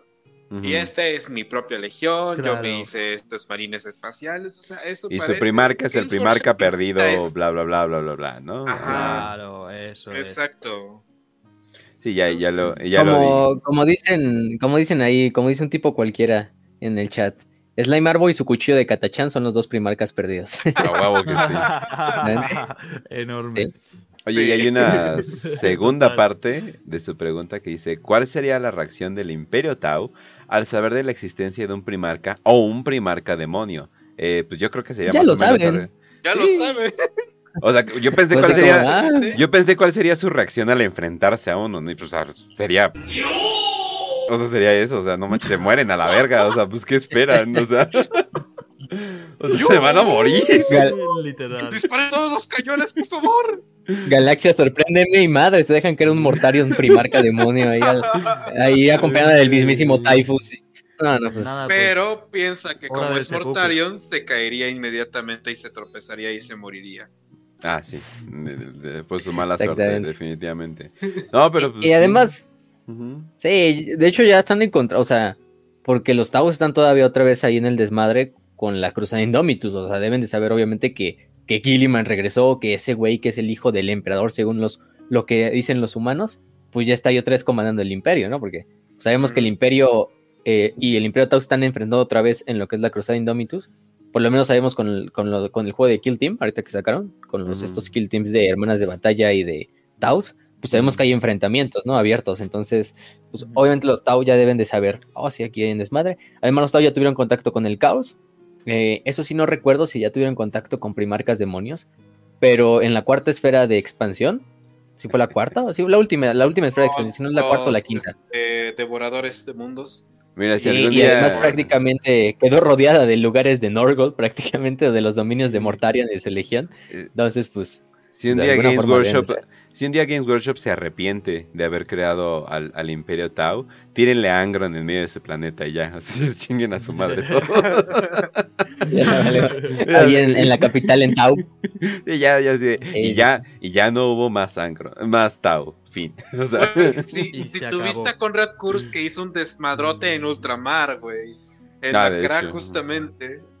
Imagínate lo que sería Angron en Tau. sí, pero este, este Conrad era más bien como hay una rata en, en las paredes, ¿no? O sea, es como que no sabían qué pedo, ¿no? Es como que, ah, Dios mío, que hay una rata. Y en te, la te pared". muerde los cables y te, y te rompe los aparatos y se come la comida, pero hasta ahí, ¿no? Exacto. Te mata Ah, unos cuantos Marines. es- Ahí, Angron, Pero- Angron, Angron en el Imperio Tau sería literalmente un toro en, en, una, en un lugar que vende cerámica. O sea, sí, o sea, pues, no manches. En un así, sí. soltaras un toro en un jardín de niños, ¿no? o un sea, león ahí. Fermines, ¿no? Estamos No diciendo. mames, me voy al infierno Sí. por esto. güey. Oh no. Que- oh no, los Kentucky Fried Children. Pero pues bueno, entonces vamos a. Referencias a chistes fundados de antes, banda. Que a quién más les da esas referencias. Pero pues bueno. Eh, vamos a la última, ¿ya sería? Sí, ¿verdad? Ya sería la última. Porque ya sería. Pues mira, ya- dos, dos más, una del morador y una de mm, tipo A ver, dale. cualquiera. O Dale, bueno, no dale, sé. dale. Va, va, va. Dale, dale, dale. dale. Digo las de morador, la de tipo cualquiera y de esto la última si quieres. Para, para acabarlo. Este, la de Morador es rápida. Si quieren la respondo yo. Es de por qué se dice que los hombres lagarto en Warhammer Fantasy le tienen desconfianza a la raza de los Soats. Los Soats que también están en Warhammer 40.000 para los que no sepan. Que son como estos lagartos centauros. No sé cómo describirlos, son como unos lagartos que van como en cuatro patas, pero aparte llevan con sus dos brazos aparte donde llevan armas y todo. En fantasy son mágicos, o sea, son una raza así antigua, no sé de dónde, pero que incluso habita en Albion y en todas esas zonas de, incluso en el norte de, del viejo mundo. Eh, y se decía en la primera edición que los hombres lagarto le tenían miedo, incluso terror, a los Soats. Pero fue en la primera edición.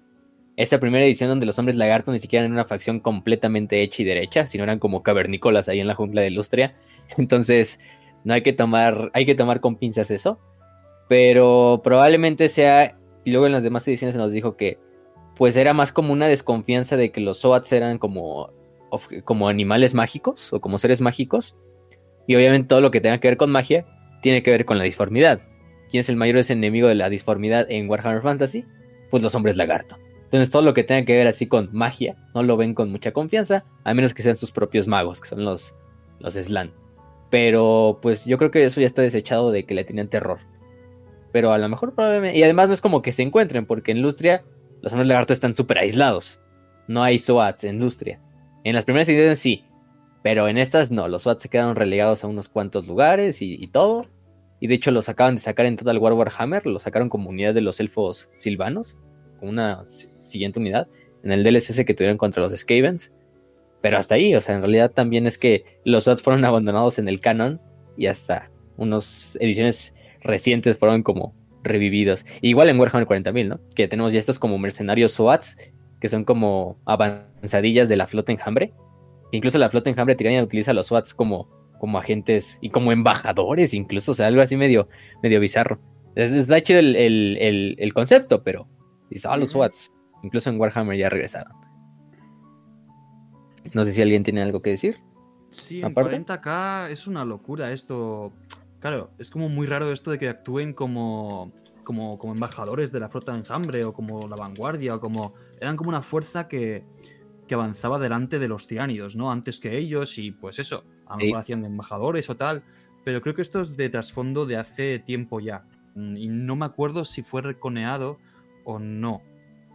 Pero bueno, sí, me plantea, vamos, algo bastante interesante, pero cómo cómo de repente, claro, no sé si es una raza que viene con los tiánidos o si es de la galaxia y que los tiánidos de alguna forma mm, llegaron a, pervertir o a, manipular, ¿no? A través igual de, los genes, con, como hacen los genes Teller, ¿no? Mm, no lo sé, pero bueno, interesantes son desde luego. Porque creo que eso es desde Rock Trader, cuando se nos decía que eran embajadores de la, del, los tiránidos. Entonces, pues está puta madre, Rock Trader, imagínense. Este, ya, cuántos años, ya, ya va para los prácticamente casi 35 años, yo creo. Va, ya, ya pegando los 40 años, entonces, pues también hay muchas cosas ahí. Pero sí, se le sacaron nuevas miniaturas y hasta nuevo artwork ahí, pero, pero nada más. Y bueno, y nada más la pregunta de, de un tipo cualquiera es, ¿Qué tan peligroso creen que puede llegar a ser el culto Gene Stealer que se ubica en Santa Terra? ¿Y cuáles creen que son las posibles consecuencias a futuros? ¿Podría esto generar una cuarta guerra tiránida? Oh. Wow. Sí. O sea, yo digo que sí. Por poder podría, claro, ¿no? O sea. Aunque. Sí, a ver, dale. Es que. ¿Tienes idea de cuánta gente hay en Terra? Ese es el problema, ajá. ¿Cuánta biomasa? wow. O sea, si lo piensas, puta madre, el patriarca debe de estar diciéndole a gritos, ¡Hey, comida gratis aquí! Se supone, bueno, se supone que la única referencia que hay, porque siempre son como, ah, son muchos, eh, la única referencia que hay es de los cuatrillones, o sea, serían trillones en español, ¿no? Entonces, hmm. un, o sea, con que haya uno, con que haya un trillón de personas, holy shit. Ajá, e, es mucho. Y si el culto tiene, aunque sea, es por ejemplo en Estados Unidos, güey, ¿sabes cuánta gente en Estados Unidos piensa que eh, la leche de chocolate viene de las vacas cafés? A huevo. O sea, es como un 5% de Estados Unidos, güey, ¿no? Pero, pero si llegas a hacer los números de 300 millones, 5%, ah, oh shit, sí son un chingo. E, eso es lo que te pasa aquí, güey. O sea, por más chiquito que sea el culto Gene Stealer a números de Terra, son un chingo de personas. Un putero de personas. No, o sea, podría causar una. Eh, no le llamaría una guerra civil, porque eso no es lo que es, pero digamos de una guerra civil. Una guerra civil lo suficiente como para distraer al imperio. Entonces, eso sería eso causaría suficiente problema para que otra cosa pudiera joderlos. O que llamen ayuda de papis. Y cuando llaman ayuda de papi, pues quién sabe quién chingados va a responder, ¿no? Entonces eso estaría muy, muy, muy interesante. Claro, y con que solo sobreviva un gen stellar, ya vuelve a empezar todo otra vez. vuelve, vuelve el ciclo. Así tienes ese problema una y otra vez. Ajá, sí, exacto. Sí, es como los orcos o algo por el estilo, pero. Es que, es que los. Y además los tienen están en, en ascensión ahorita, o sea. Nació el culto de. Bueno, ya estaba el culto de Jin en Terra, porque siempre ha habido culto de Jin en Terra, pero nunca uno tan grande, ¿no? Que hasta los custodios tengan que movilizarse y todo, o sea. Imagínense, para que los custodios se movilicen, es que son palabras grandes. Aparte, estamos hablando de que pues finalmente Leviathan triunfó en, en Octarius, acabó con los orcos. De cierta manera el imperio como que le está intentando como eh, todavía contener en lo que se puede, entre comillas contener, porque pues Leviathan ya está en la ascensión. Ganó, terminó absorbiendo a los orcos y en cualquier momento se dirige hacia Terra. Ya una vez ayudado, ya mansita con esto del culto Gene Stealer, pues es mucho más fácil. Por favor, que vuelva Cryptman por favor. No, no, eh... deja eso, deja eso, nave. Deja esos noobs. Ah, es la hora, ha llegado la hora, ha llegado la hora. No puedes dispararle a Santa Terra. Puedes dispararle a todos los demás planetas, pero no a Santa Terra. Bueno, si activas el escudo Ahí hay un botón rojo. Déjame apretar el botón rojo, tengo que apretarlo. Sí, sí. Ah, ok. Entonces ya, vámonos ahora sí. De, hecho, Creepman es el sujeto 11, de, lo tienen ahí encerrado para que no, para que no haga su desmadre. Tengo que destruir Terra. Va que va. Bueno, entonces, eh, ya para despedirnos, ya para acabar y todo eso, por cierto, muchas gracias a todas las personas que nos acompañaron. Y, si estás viendo este video en, otra, bueno, más bien no en vivo, no te preocupes, eh, también nos puedes escuchar en Spotify eh, y otras plataformas que Anchor nos da. Básicamente, si tienes una app de podcast, ahí estamos. No, no, hay, tanto, no hay tanto problema. Pero vámonos a la última. Eh, dice, buenas, en varios foros he leído que las sororitas sí pueden tener relaciones interpersonales. Eh, bueno, nada más para aclarar, eh, como 90% de todos los, de todos los grupos de, de sororitas no hacen, ¿cómo se llama? Mm, votos de, celibato. ¿Cómo se llama? Pero sí hay, un, hay unos que sí. O sea, sí, hay, hay, unos que sí, sobre todo si estás castigada, ¿no? Pero bueno, pero existen casos eh, dentro del universo en 40k donde alguna de ellas esté casada o con hijos. Yo no he encontrado, eh, y de hecho, o sea, lo he buscado, yo no he encontrado ni una referencia de matrimonio como institución. Yo no, o sea, siento que yo no he encontrado una referencia de personas casadas. He encontrado referencias de personas que se han juntado por mucho tiempo, pero creo que el matrimonio bien, bien como institución nunca lo he visto. Y también eh, te debes de pensar, bueno, si te juntas, la vida es corta, como que firmar un contrato por ello. Y es así de, bueno, pero usualmente el matrimonio nació porque querían que las mujeres eh, pues, estuvieran protegidas por cualquier cosa, ¿no? O sea, de que no vaya a ser de que no, pues te embarazco, te dejo y luego me voy con otra y te dejo y te ignoro. Y ahora tenemos una tipa en situación de calle o pidiendo, pues porque pues, no, no, puede cuidar al niño y al mismo trabajar y cosas por el estilo, ¿no? Entonces tenías el matrimonio como un seguro, ¿no? Pero bueno, pero si el Estado se ocupa absolutamente de todos, pues si no necesitas el matrimonio en sí bien bien, ¿no? Entonces, no he encontrado ni una referencia. Si ustedes la pueden encontrar, me sería un gran favorzote. Pero no he escuchado ni una referencia de personas casadas. Ajá. Eh, también, que si han tenido hijos, obviamente, obviamente han tenido hijos y tienen sexo. Y no me imagino que los condones estén muy en moda en el imperio. ¿Cómo se llama? Entonces, eh, si han tenido hijos, hay una, eh, hay una ala de, enfermeras eh, que hay una referencia para wet nurses. ¿Cuál es el término en español, Facio? ¿Tú sabes eso? Las, em, las que... Pues, básicamente... ah, se llaman... Pues que pueden ser, matro a veces lo traducen como matronas o como nodrizas. Nodriza puede ser. Nodrizas, ajá, pues es básicamente una mujer que está lactando y pues básicamente le da de comer a varios niños, ¿no? O, te ayuda, ¿no? Digamos que tú no generas tanta leche y te ayuda, ¿no? A, darle leche, ¿no?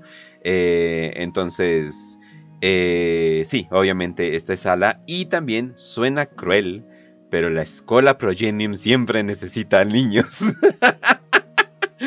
Entonces, eh, suena muy cruel, pero pues también al mismo tiempo es como, oye, no puedes pelear en la guerra y, estar cuidando a tu niño, o la una o la otra. Es decir, pues bueno, la mando a la escuela Progenium, que puede parecer duro, pero recordemos que son las sororitas, y esas son posiblemente de las más duras y, y fervientes, entonces van a decir, no manches, lo voy a llevar a un lugar donde le van a enseñar la verdad imperial, ¿no? Y, la escuela Progenium te asegura una muy buena vida dentro del imperio, o sea, Sí, o sea, es de las, o sea, es de las mejores, o sea, ¿qué prefieres? ¿Ser un pinche huérfano de guerra? Ajá, o sea, sí, exacto, o sea, o prefieres ser un güey valiendo pito y que te agarre la, la, escuela, o sea, o que te agarre la escuela Progenium para que luego termines en las paredes, ¿verdad? Pero pues bueno, no, eso es, eso es en algunos casos. Pero... Pero, mira, ya me acordé, hay una referencia bueno, en Cain Last Stand, que es una de las novelas de Cain, se nos dice que las, es lo que dijo Kench, de que las, las hermanas Batiano toman votos de celibato, o sea, de que sí pueden tener relaciones sexuales. Otra cosa es que quieran tenerlas, ¿no? O sea, probablemente están tan indoctrinadas que pues viven toda su vida como las hijas del emperador, entonces en matrimonio con el emperador, ¿no? Como lo serían las monjas cristianas, ¿no? En este caso, eh, que es la inspiración, obviamente. De que tengan hijos, sí, Obviamente en el imperio y en la guerra hay violaciones, aunque sea así cruel. Si no, pregúntenle a esta, a, la hermana Batea que se rebeló contra el imperio, la primera en que era el caos. Pregúntenle qué le pasó esa noche con, con los, los, hijos del emperador, los marines traidores del caos de Slanesh. Eh, otra cosa es que, pues sí, el matrimonio, eso sí hay referencias, porque me acuerdo que obviamente Hellrich, me voy a Hellrich, Andrek se le quería proponer a, a, Domosca, ¿no? Una vez se terminara la guerra. Incluso le, da el anillo este a la, a la, monjita o a la hermana de batalla, eh, que está como en... Eh, para que se lo dé después de... que era el anillo de su madre. Ajá, sí.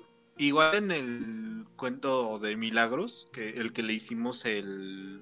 Ah, el audiolibro es igual de una familia y están como que, ah, casados, este, la familia feliz y todo ese pedo. Pero eso es una, pues, o sea, lo que yo me refería es, es como parte de una institución o simplemente te juntas. Yo creo, que, yo creo que de las dos, yo creo que la mayoría lo juntan, pero yo creo que sí también hay como, yo creo que la eclesiarquía sí oficia así como un tipo de ceremonia, ah, vamos a casar. Yo supongo que sí. Sí, sí, sí, no, no, no. sermones y movidas, un becado. No, y ya cuando estoy recordando que la iglesia y el Estado es lo mismo, es como, ah, claro que sí. De hecho, lo más caro son los, de, los del Mechanicum. Los del Mechanicum sí es como una unión libre, así de que. Y en realidad ni es una unión ni es un matrimonio ni hay amor, simplemente es de que en el momento en que nace. En el momento en que nace un niño en el Mechanicum, se le ve entre todos los estos eh, candidatos posibles del mismo planeta Forja, quien tenga los genes más compatibles con el que nació, ¿no? Entonces los juntan prácticamente tienen un hijo y ya de ahí pueden hacer su camino los dos. Eh, pero en realidad es más como que le recolectas la semilla a cada uno, ¿no? Al hombre y a la mujer, eh, para que ya puedan generar otro niño del mecánico. Te digo. Pero en realidad no es como que se ven. Eh, ni, o sea, ni siquiera follan porque no, nada más es como que se ven, le recolectan el material y pum, meten al niño en una incubadora. Aquí inserto mi USB. Ajá. Sus UCBs gigantes que de hecho ya vimos que las UCBs sí son una cosa en, en, Warhammer. Si no vean el capítulo este de, de Hammer and Bolter de la Tecno Sacerdota, que literalmente trae como unas UCBs gigantes que le pone al robot, al ah. castellano, ah, sí. para que funcione, para que los protocolos. Oye, entraron en modo sexo. Oye, y no se, equivoca, y no se equivoca ni una vez eh, de, que si está al revés o no. Entonces está ah, increíble, la verdad. ¿eh? Sí, sí, eso ya es. Hombre. Eso sí es años de práctica. Sí, pero sobre todo para familias ricas, eh, yo creo que ese matrimonio sí sería increíblemente importante. Pero en las familias ricas nunca entrarían unas sororitas. Entonces estaría muy cabrón que unas sororitas, una sororita se case porque pues, es la esposa del emperador. Entonces ya, ya Se supone que hay sororitas que pueden ser consejeras y ayuda en diplomacia mm, dentro de algunas casas importantes, pero no son como tal parte de la casa. Y estas casas obviamente contraen entre casas para pues, seguir manteniendo esa riqueza o el poder pero no, no es común, pero sí hay mucha influencia de las sororitas dentro de, ah, pues sí, te puedes casar con esta vieja, o, ah, puedes buscar alianza política con este güey, cosas así. Sí, claro, ajá, pero bien, bien, no. También está ahí el caso de, el caso de este de, de, ay, ¿cómo se llama este güey? El, el, de Necromundo, el que hablamos la semana pasada, el cazarrecompensas, el que tiene hasta sus novelas. A lo mejor ah, este, sí, cierto. el Cal Jericho. Cal Jericho, ¿no? Cal pues es hijo de Lord Henward y de, y de la esposa de Lord Henward, ¿no? De, que es la que se pide a Jericho, de la cual él tiene el apellido. Nos dice que, pues, de cierta manera están casados, o sea, para tener a el Cal. O sea, fue como un, más como un matrimonio político, porque ni siquiera fue como muy, muy bienvenido entre los dos. Pero sí, Cal es, por ejemplo, uno de sus hijos de, un matrimonio arreglado entre el imperio. Dan a entender que el matrimonio se entiende como esta unión de familias, ¿no? O sea, más bien es como el matrimonio viejito. sí, como era, exactamente. Como era por casi toda su este, historia. O si no, también, pero ah. también tenemos otros casos como los Krieg, ¿no? De que si eres mujer, pues te va a tocar ser un útero eh, para toda tu vida. Eh, y los hombres, pues te van a esterilizar. En el momento en que eh, literalmente vas al banco de, prácticamente es como un banco de esperma, va el crigiano hombre a, dar su semilla y luego le esterilizan para que esa semilla solo se quede en Krieg y no, no haya en otros planetas. Entonces, eh, lo esterilizan después de que da su semilla, mientras que la mujer pues, va a ser eh, el útero, ¿no? ¿Qué, pinches secretos tendrá Krieg? O sea, ¿qué, qué cosas tan horribles tendrá Krieg? Yo siento que es como la del dictador. Ah, ya, ya. ¿Has visto la película del dictador cuando se la jala por ¿La del Sasha Baron Cohen? Ajá. Siento que así es con el Creed de, oh Dios mío, por fin me la jalé. No supe cómo hacerlo, pero lo hice. Y o sea, cuenta con todos en la tienda, güey. Así sale el Creed. Oh Dios mío, me la jalé por primera vez. Aquí están mis mecánicos. Y ahora eres estéril. ahora soy estéril. Muy bien, entonces... Sí, bastante brutal. Bueno, no sé si Sirkan tenía algo que decir antes de, ah, pasar. Otro mm, no, en realidad esto de las hermanas de batalla y tal, o sea, tampoco me pilla un poco... Mm, no te sabría decir, no tengo ningún ejemplo, ninguna referencia. De lo que estoy buscando ahora un poco, lo que decís, no hacen un voto de, de celibato, entonces técnicamente podrían, ¿no? Con quien quisieran, pero mm, también, o sea, tiene sentido que son, eh, esto, están casadas con el emperador, son lo equivalente a monjas, ¿no? Con lo cual yo me esperaría que fueran, pues esto, como decir, mm, no sé, si decir puras o más... No, claro, no sé cómo decirte. más devotas, no. Más. Mm, sí. abstemidas. Claro, podrías decir. Eh, Mm, sí, pues eso, casadas con el emperador, ¿no? Por así decirlo. Tienen otro deber en la vida y no piensan en ese tipo de cosas. Podría ser. Ahora puede, ya te digo, también tiene sentido esto de que se casen a lo mejor con algún noble, igual, para actuar, como habéis dicho, de, consejero o de consejera, ¿no? Pero no tengo ningún ejemplo, ¿no? Tristemente. Ok. Bueno, entonces, eh, pero de lo que sí tienes ejemplo es de tu canal. Por favor, háblanos de tu canal antes de ya de terminar este programa. Ah, bueno, pues nada, antes de nada, muchas gracias por tenerme aquí, ha sido un placer. Sin problema. Eh, y para quien no me conozca, pues sí, soy Sirkan, sobre todo creo contenido de Warhammer 40.000 en YouTube, eh, también podéis escucharme en Spotify. Y bueno, últimamente estoy metiéndome en los mitos de Cthulhu de Lovecraft, que también me atrae mucho su universo oscuro y perturbador. Y nada, mm, encantado de estar aquí otra vez y a ver si nos vemos otro día, en otra ocasión no, sí, ya sabes que, cualquier cosa, incluso si tú quieres hacer algo en tu canal y nos quieres invitar, eh, ahí, estamos, ahí estamos a toda la disposición. Nada más acordamos horarios, obviamente.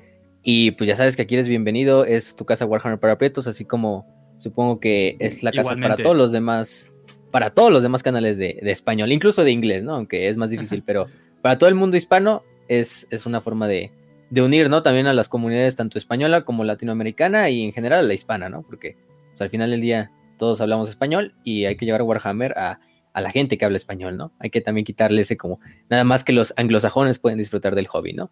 Eh, pues no, también hay que, hay que enseñárselo a la demás gente. Claro, eso es. Sí. Oh, sí, oh, sí. Y bueno, a Trujillo, obviamente Trujillo también. Trujillo, aprovechando, ¿no? De que estamos hablando, de, hablamos mucho de Warhammer y la inspiración. Te tengo una pregunta personal. ¿Alguna vez o has tomado a veces inspiración de Warhammer? O quizá no, no solo de Warhammer, sé que de otros universos ya la has tomado, ¿no? Pero en este caso de Warhammer para tus novelas, tus libros. ¿O piensas alguna vez hacer como un libro? A muy buen precio en Amazon. Sí, ahorita, nos dice cuáles son. De hecho, ya sacó hace poco uno nuevo, entonces. Pues sí, he tomado inspiración de Warhammer para algunas cosas. Eh, ahí están en, en, algunos de mis libros. Eh, he, tomado, sobre todo, sobre todo el fantasy, he tomado algunos conceptos y algunos, algunas cosas para algunas novelas como las del Caballero de Lucifer o El Guerrero del Sol Negro. Mm. ¿Y dónde podemos encontrar tus libros? Bueno, ya dijo Raz, pero a ver, tú dinos. Y además, ¿cuáles has sacado? Pues, por supuesto, aquí va. Aquí va. Ah, pueden encontrar mis libros El Guerrero del Sol Negro, El Caballero Lucifer, El Regreso del Caballero Lucifer, Las Gemelas que Nunca Regresaron, ah, Viajeros del Camino Rojo, Ah, eh, y otros títulos a muy buenos precios en Amazon. Ah, tengo también publicados he, visto la oscuridad, que es una antología de relatos, y Los niños muertos no pueden cantar, que es otra novela. Todos están en Amazon. Todos están así a un precio accesible. Y pues también están eh, disponibles en Amazon las, las antologías del cuento tempestista, la primera que es de Acefale, la segunda que es de Caput. Ahí, ahí están también. Pues también recomendarles el Caput número 15 que salió la semana pasada. Y pues que se lean todas las Caput, todas las Acefale, pues que se lean mis libros. También recomendarles el libro, el libro Sueños Lúcidos de, del compa Israel Torres que ayer lo terminé de leer y de verdad es un gran talento. Por favor, léanlo. Y pues eso, ahí me, ah, me encuentran en, en, Telegram como Librería Trujillo. Ahí subo enlaces de mis libros, artículos y varias cosas. Y pues solo agradecerte a ti, Ken, a ti, Facio, a ti, Raz, por invitarme, por estar aquí con ustedes, por disfrutar de su compañía y de su práctica. Sé que no, que no abro demasiado, pero pues estoy escuchando, estoy aprendiendo. Y pues cuando, cuando sea cuando surge el momento, pues siempre estoy ahí para comentar algo, para decir algo. Muchas gracias. Sí, además vayan a comprar los libros de Trujillo, valen mucho la pena. O sea, de esos pocos escritores eh, actuales que si dices, ah, estos libros sí valen la pena, no que ya hay mucha gente que solo escribe por escribir. Trujillo sí le pone su propia semilla a la semilla de otros universos, como ya dijimos, y además, pues son novelas y les gusta el terror, el misterio, incluso temas así medio esotéricos, de los que incluso a veces hablamos aquí en Warhammer, que vayan a eso, además de su eh, proyecto artístico, que no solo es de él, sino de otros como de Oz, que ya también es conocidillo. Voy a hacer mamón eh, con los de Trujillo. Es el tempestismo. Eh, ah, bueno, sí, también. Voy a hacer, voy a hacer mamón con lo, con, con lo de Trujillo, pero es básicamente si Twin Peaks fuera perfeccionado. O sea, O sea, ya, ya sé que suena como. Es que sí, o sea, yo siempre dije, güey, si Twin Peaks le movieras aquí, acá y acá, yo dije, güey, pendejos, esos son los libros de Trujillo. Y yo, ah, sí, cierto. pero, Gracias, Pero, pero sí, o sea, y creo que, bueno, creo que no estoy lejos en las, en las influencias, eh, pero, pero sí, sí noté como que ciertas influencias, pero le metes como que otras cosillas muy chidas y yo así de, ay, no más, sí, sí, como que, sí está... Sí, está chido. sobre todo aquí en el chat. Sé que les gusta Warhammer, entonces sé que les gusta lo edgy. No mamen, no se vayan a otro lado. Definitivamente van a encontrar contenido edgy ahí. Holy shit. Pero pues bueno. Sí, o sea, simplemente vayan a Amazon y pongan Fernando Trujillo Peña. Y ahí van a encontrar todos sus libros, todos sus cuentos, todas las antologías de las que mencionó. Incluso primero, gasten, ah, gasten en un libro de Trujillo y ya sale primero Trujillo y no el otro güey que nadie conoce. ya, ya, sale primero Trujillo.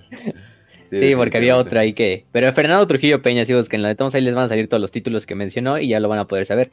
Eh, mejor compren un libro de Trujillo a, compren, a que compren un libro de Warhammer. Esos de por sí ya están casi prácticamente todos gratis en nuestras bibliotecas de Telegram, eh, gracias a Sahariel, la voz del emperador, incluso traducidos por los, por los miembros de, de los traductores. Poder del proyecto Hispanicus, definitivamente. Sí, del proyecto Hispanicus que se encarga de traducir un, un buen de libros de los traductores del castillo.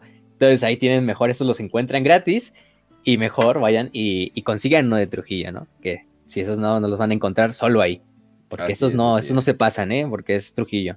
Entonces, vayan y... Y antes de que se nos olvide, eh, muchas gracias a nuestros patrons, a Mike Gallegos, a Fergosa, a Javier Caballero Ross, a Aquilemol, a Juancho 117, a Orlando, a Orlando Gutiérrez, a Manuel Villaverde, a Oscar Salazar, a Sebastián González, a Alfredo y Alberto Parra.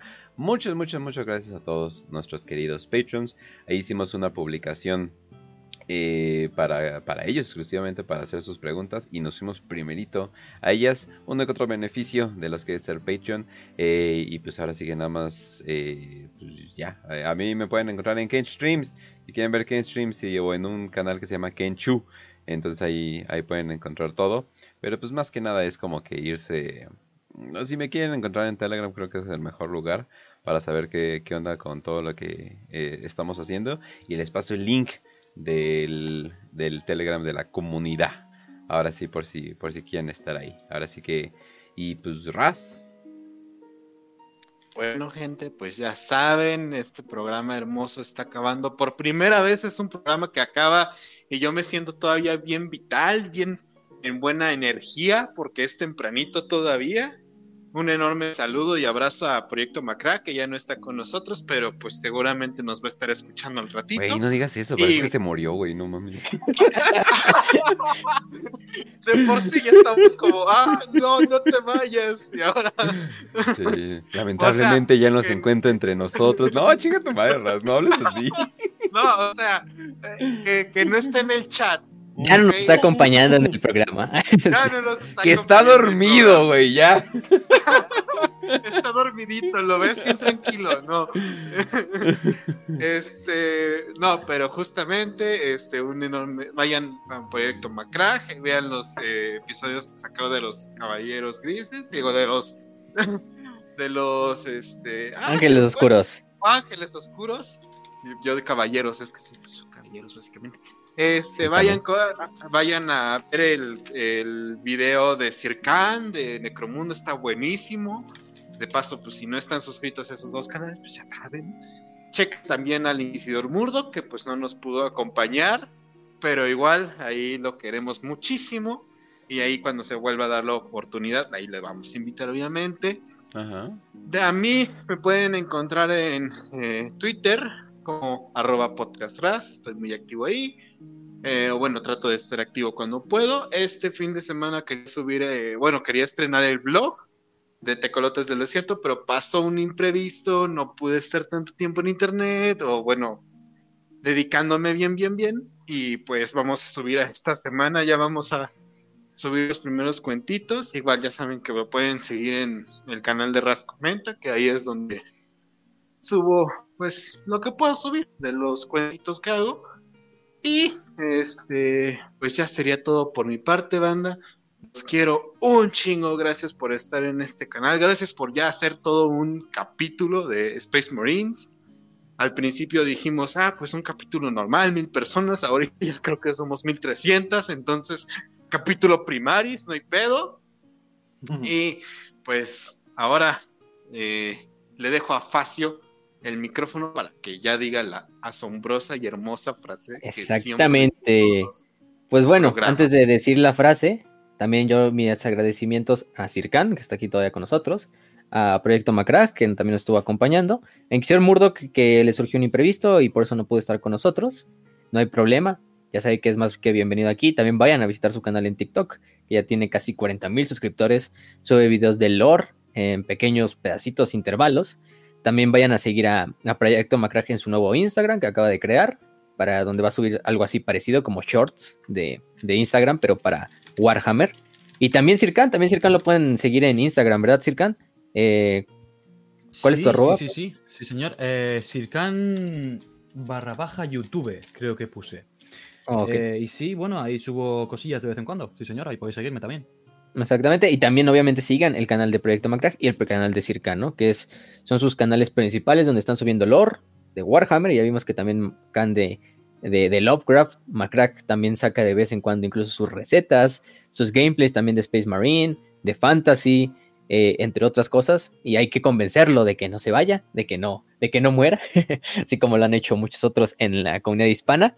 También obviamente les recomendamos todos los canales que hemos dicho, ¿no? los canales que recomendó este propio, em, eh, ¿cómo se llama este, este proyecto Macrack? Juegos y Dados, Corusu Gamer, e incluso otros canales mexicanos como puede ser Enfermo por los Juegos, que es, le enviamos un saludo también, a los del Trollcast, que también suben a veces videos, bueno, también va de Warhammer, más que nada del Wargame, a Corosu Wargamer, que también es de español, a todos los de la comunidad de Total War en español también, eh, ¿Quién más? Obviamente a los grupos de Facebook que también hacen mucho, mucha ayuda con lo de compartir, con lo de hacerle más alcance al canal, tanto de Warhammer castellano como los, los grupos de Latinoamérica. Eh, la infinidad de grupos de Latinoamérica que hay, tanto argentinos como colombianos, mexicanos, eh, al sector Hidalgos, que también son unos grandes compañeros, a Cucabara Mephisto, que es uno de los que siempre está ahí hablando en el, en el canal y que es uno de los representantes del sector Hidalgos, que organizan sus wargames ahí en, en, Hidalgo, en el estado de Hidalgo, aquí en México. Em, y también prácticamente a todos los que nos escucharon hoy en el chat, ¿no? A estos grandes compañeros que nos han acompañado desde el inicio de este canal. Ya celebramos mil suscriptores, gracias a Khan y a Macra que también nos acompañaron para celebrar esto.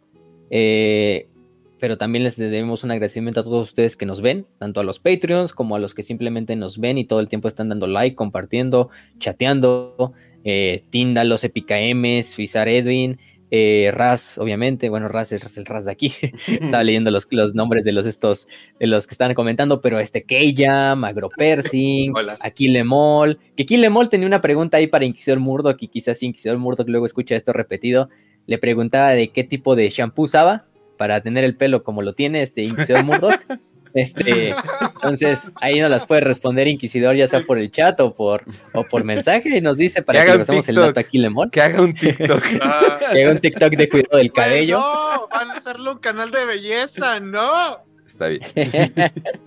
a escritor cesante también, que también tiene una entrevista con, con Khan. Creo que está en el canal de Khan, de hecho, la entrevista que tuvo con escritor cesante, que también escritor cesante nos acompañó en unos cuantos programas aquí, eh, que es chileno. Eh, y también, escritores antes, si nos escuchas, métete al grupo, no pasa nada. Entre, todos nos burlamos de nuestros países latinoamericanos. Oh, no te enojes por porque Kilemol, ya sabes que dijo de Chile. Entonces, es que ah, fue un desmadrito ahí de ah, que como había jugado Argentina con había jugado Argentina contra Chile en, el, en, las eliminatorias, ya, ya sabes cómo está. Siempre se pelean por fútbol, güey. Ya sabes, si, si, nos, si los mexicanos agarramos a madrados entre sur, norte, centro y todo el desmadre, que los, los sudamericanos se agarren por un partido de fútbol, ¿no? Yo para, Entonces, pues, yo para ahorrarme problemas digo, abajo de Chiapas es un terreno baldío y ahí ya, ya, ya está. Este, pero también al que muere en el abismo, nuestro, nuestro moderador aquí en el canal. Es argentino también. El único moderador. Nuestro único moderador hasta ahorita. Y ya, dijimos este, Dante, a Edward, Christopher, eh, a todos los que nos escucharon, ¿no? Bastard, a Sopita de Verduras, a un tipo cualquiera, a Rapsomi, que siempre está ahí con hablando de los, de los amos de la noche. Queremos hacerlo amo de la noche honorario ahí en nuestro canal de, del grupo. Y pues sí, ahí nos pueden encontrar. Gracias por estar otra vez en este, en este video. No podremos llegar a los mil suscriptores, no podremos hacer esta colaboración si no fuera por ustedes más que nada. Eh, en julio vamos a estar celebrando lo que serían nuestros dos años del canal. Si tenemos suerte, incluso llegamos a los, dos, a los 2K antes de, antes de llegar a, a, ese, a, ese, ese tiempo de, a ese lapso de tiempo. Entonces también estén atentos por si llegamos a los 2K. Obviamente aquí Sirkan y Macrack están más que invitados otra vez para que vengan. Igualmente, si ellos quieren hacer algún proyecto eh, con nosotros en sus propios canales, no hay problema, simplemente nos dicen cuándo y ahí estamos, ¿no? Entonces, por esa parte, no hay ningún problema. Eh, nos vemos el siguiente lunes. El siguiente lunes tenemos programa nuevo, en vivo, obviamente. Ahora sí, en el horario normal de las 7, eh, a excepción de que haya alguna eventualidad. todavía no sabemos de qué lo vamos a hacer, si de la herejía de Horus, si continuamos con nuestra serie de la herejía de Horus, o hacemos la, la serie esta de, de los videos que tenemos eh, ya en la lista, ¿no?